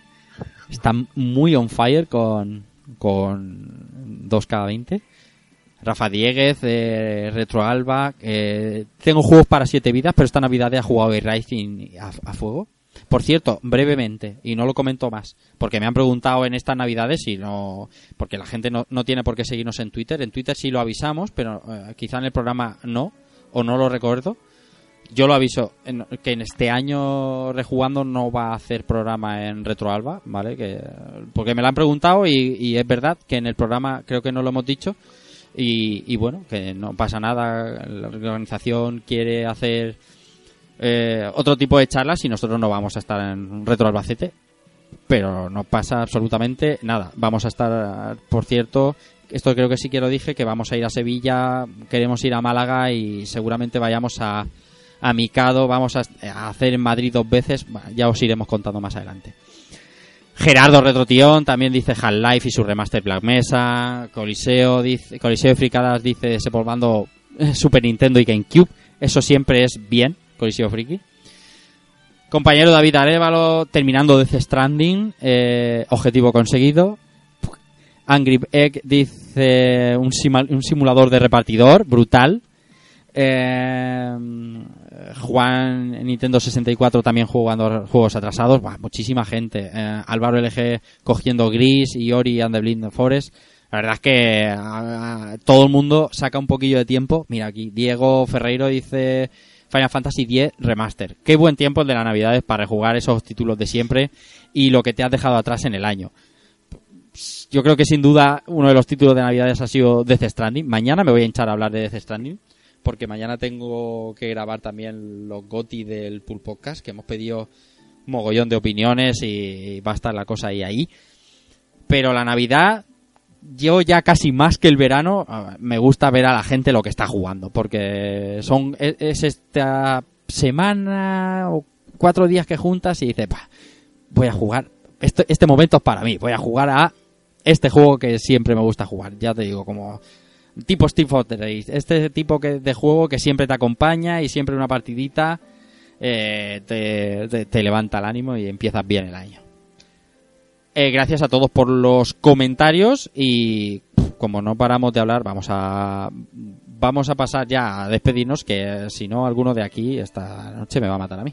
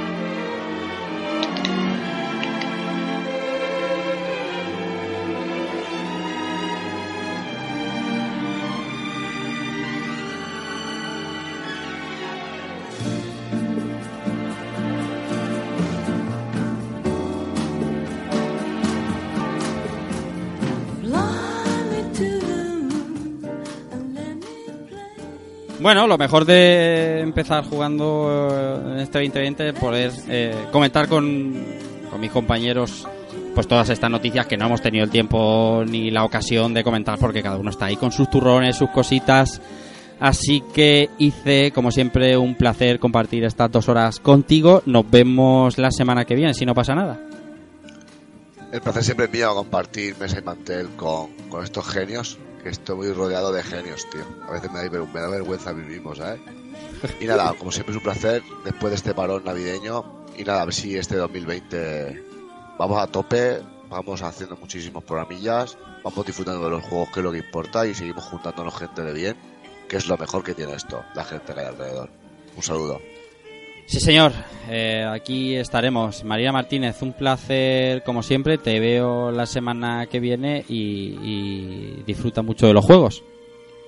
Pues sí, bueno, a ver si saco algún tiempo para, por lo menos para estrenar Hellblade, que lo tengo ahí, me da mucha penita. El placer ha sido mío, ya está mi, mi tercer programa, aunque realmente es el segundo. Sí, bueno, Y- de Death Stranding también hablaste bastante. Sí. Menos de lo que quisieras, menos de lo que Por quisieras. supuestísimo. Pero el postprograma lo tengo yo grabado. Un día lo publico. Perfecto, ahora ya se puede. ya ahora se ya puede sí, ahora ya sí, ahora sí. Ya te digo, tenemos que juntarnos un día, ahora cuando termine al ver, juntarnos con algo y, y hablar seriamente, grabar una cosa seria de Death Stranding, ¿eh? Yo cuando quiera, ya sabes, yo Voy a todo ver. lo que sea de Death Stranding, me apunto la primera. Nos Keiko, Keiko también que está ahí, ahí, ¿eh? ¿Quién, quién? Keiko. Keiko también, es verdad, pero Keiko va despacito también, ¿eh? Está ahí con saboreándolo. Está, está, bueno, no, a lo mejor no tan despacio como tú, porque hay que tener, Oye. hay que tenerlo, hay que tenerlo. La vida, la vida es dura, tío. Da igual, cuando lo tengamos todo, avisamos a Marina y aunque no lo grabemos, la charla va a ser seria. Echamos a Daniel San también, que me tiene... Madre mía. Cómo está la cosa en el Podcast también. Marina, un abrazo, te veo la semana que viene. Bueno, Clara Castaño, como siempre, un placer tenerte por aquí. A ver si también te veo la semana que viene. Hablamos de la, lo que se nos presente. Un placer. Si puedo, ya sabéis que para mí es un gusto participar aquí en, en el podcast y además que hablamos mucho, pero Mucho. también aprendemos mucho Eso es escuchando verdad. a los demás y sus curiosidades. O sea que siempre es un gusto estar por aquí. Eso es, eso es verdad. Muchas gracias por la invitación. Yo llevo aquí años y nada más que hago que aprender casi cada programa que hacemos, porque uno no, no puede abarcarlo todo, así que teniendo a gente como tú y como todos vosotros, se aprende, se aprende mucho. Un abrazo. Abrazo. Pau, te veo pronto también. Eh, semanas interesantes. Sí, desde luego. Yo creo que ahora viene todo, además de la avalancha de juegos que vienen, Sí, todas las noticias que este año sí que va a estar trufadísimo. sí, además Y va a ser sorpresivo la cosa, va a ser del rollo de, de bombazo, bombazo, bombazo. sí, además porque nada está claro. Y Eso yo es. creo que eso es no había pasado hasta entonces. Mm. Si en unas semanas a lo mejor ha cambiado todo y, y ya y ya tenemos una toda mejor perspectiva, pero por ahora seguimos en un estado de confusión perpetua más allá de las cosas que son confirmadas pero que son básicas. Ujú. Y bueno, y más allá de eso, muchísimas gracias por invitarme, por aguantarme y, y nada, nos vemos a la, a la próxima. Un Pero- placer estar con vosotros. Pero a ti, Inercia, ya no se te invita, hombre, si esto ya es, es- esto ya es tu, es tu feudo. Yo de- de- después, después de lo que la chapa que he dado hoy, Bueno, está- pero yo, lo, reitero, vamos, lo reitero por si acaso. yo disfruto, disfruto, pero vamos, una barbaridad. Disfruto a saco. Bueno, Germán, eh, Sonchama, a ti te escucho mañana, mañana, en Ma- otros lares, mañana mismo, mañana sí. mismo, pero mañana tenemos que ir a, a, a batirnos en duelo por el que será el GOTI del Podcast de este año. Eh, como siempre, un placer tenerte jugando y, y te veo pronto.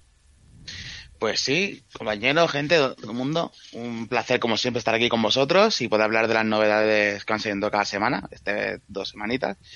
Y ya mañana nos batimos el cobre a ver qué es el GOTI, que yo voy a luchar muy fuerte porque salga el mío. ¿Cuál es el tuyo? No puedo decirlo. ¿Por qué? Este, pero si esto no puede no puede influir en las votaciones, va a publicarse a la vez. Ya, pero el director igual me mata. El director, el Führer. Hombre, Tienes miedo, tienes un poco de miedo al Führer, ¿eh? A, a hacerlo así. Führer igual saca, saca el látigo y me, me pega una paliza. ¿no? ¿Tienes más miedo al Führer o al Fucker? Uf, Una sí, cosa ahí complicada. eh, otra cosa. Yo creo que has Y puesto pues Astral Chain. No, no has puesto Astral Chain si no lo has terminado. No, no. O sea, sabes bien cuál he puesto realmente. No, no tengo ni idea, la verdad es que no tengo ni idea. No, no, pues no tengo ni idea, te lo digo en serio. No tengo, fíjate en el avatar de Dante en Twitter. no tengo ni idea. Bueno, pues bueno, no pasa nada. Mientras sabe bayoneta no está mal. Y nada.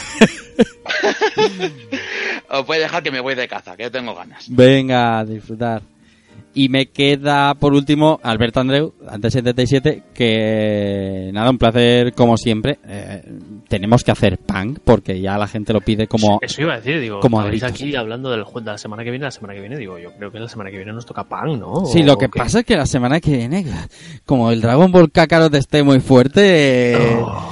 estamos con el Kakarot. Madre mía, el Kakarot, eh. Bueno, aquí estaremos. Sí. Sea por pan, sea por Kakarot, sea por lo que sea, pero aquí estaremos. Y nada, un placer igualmente mío. y con, con un montón de gente que somos, pero oye, que yo creo que quedan bastante bien los programas. Muy bien. Y nos vemos y hablamos. Y queda como siempre en último lugar un servidor que os va a agradecer especialmente todos los mensajes que nos habéis mandado estas vacaciones, estas navidades. Eh, ya sea felicitándonos y muchos de vosotros agradeciéndonos, eh, felicitándonos por las nuevas incorporaciones, porque Marina esté con nosotros, porque Clara esté con nosotros, porque Soun esté habitualmente también con nosotros y nosotros estamos igual de contentos que vosotros. Así se lo hacemos saber. Eh, agradeceros también, no lo dije terminando el año pasado porque tampoco lo habíamos, eh, lo habíamos ponderado bien, todas las cifras de acogida del programa. O estamos totalmente abrumados y agradecidos eh, a partes iguales. Esperemos que este 2020, por, por lo menos, si no mantener el nivel, por lo menos mantener el, el- el buen humor y el que las noticias sean de la manera mm, más amenas y más cercana posible, al final de lo que se trata. Nosotros no somos profesionales ni pretendemos serlo, queremos hacer eh, una llegar las noticias de la manera pues lo más natural posible, sin hate, sin alaridos y sin ningún tipo de pretensiones. Nada más, gracias por los comentarios, eh, gracias por los likes, por los me gustas estos que siempre nos ayudan en Evox. la semana que viene, si no pasa nada, estamos hablando aquí de Dragon Ball Z Kakarot. Y de no ser así, estaremos con ese rejugando de Punk, que realmente ah, os lo debemos a todos aquellos que nos lo habéis pedido, que habéis sido muchos. Nos vemos la semana que viene. Recibido un saludo de Rafa Valencia y chao.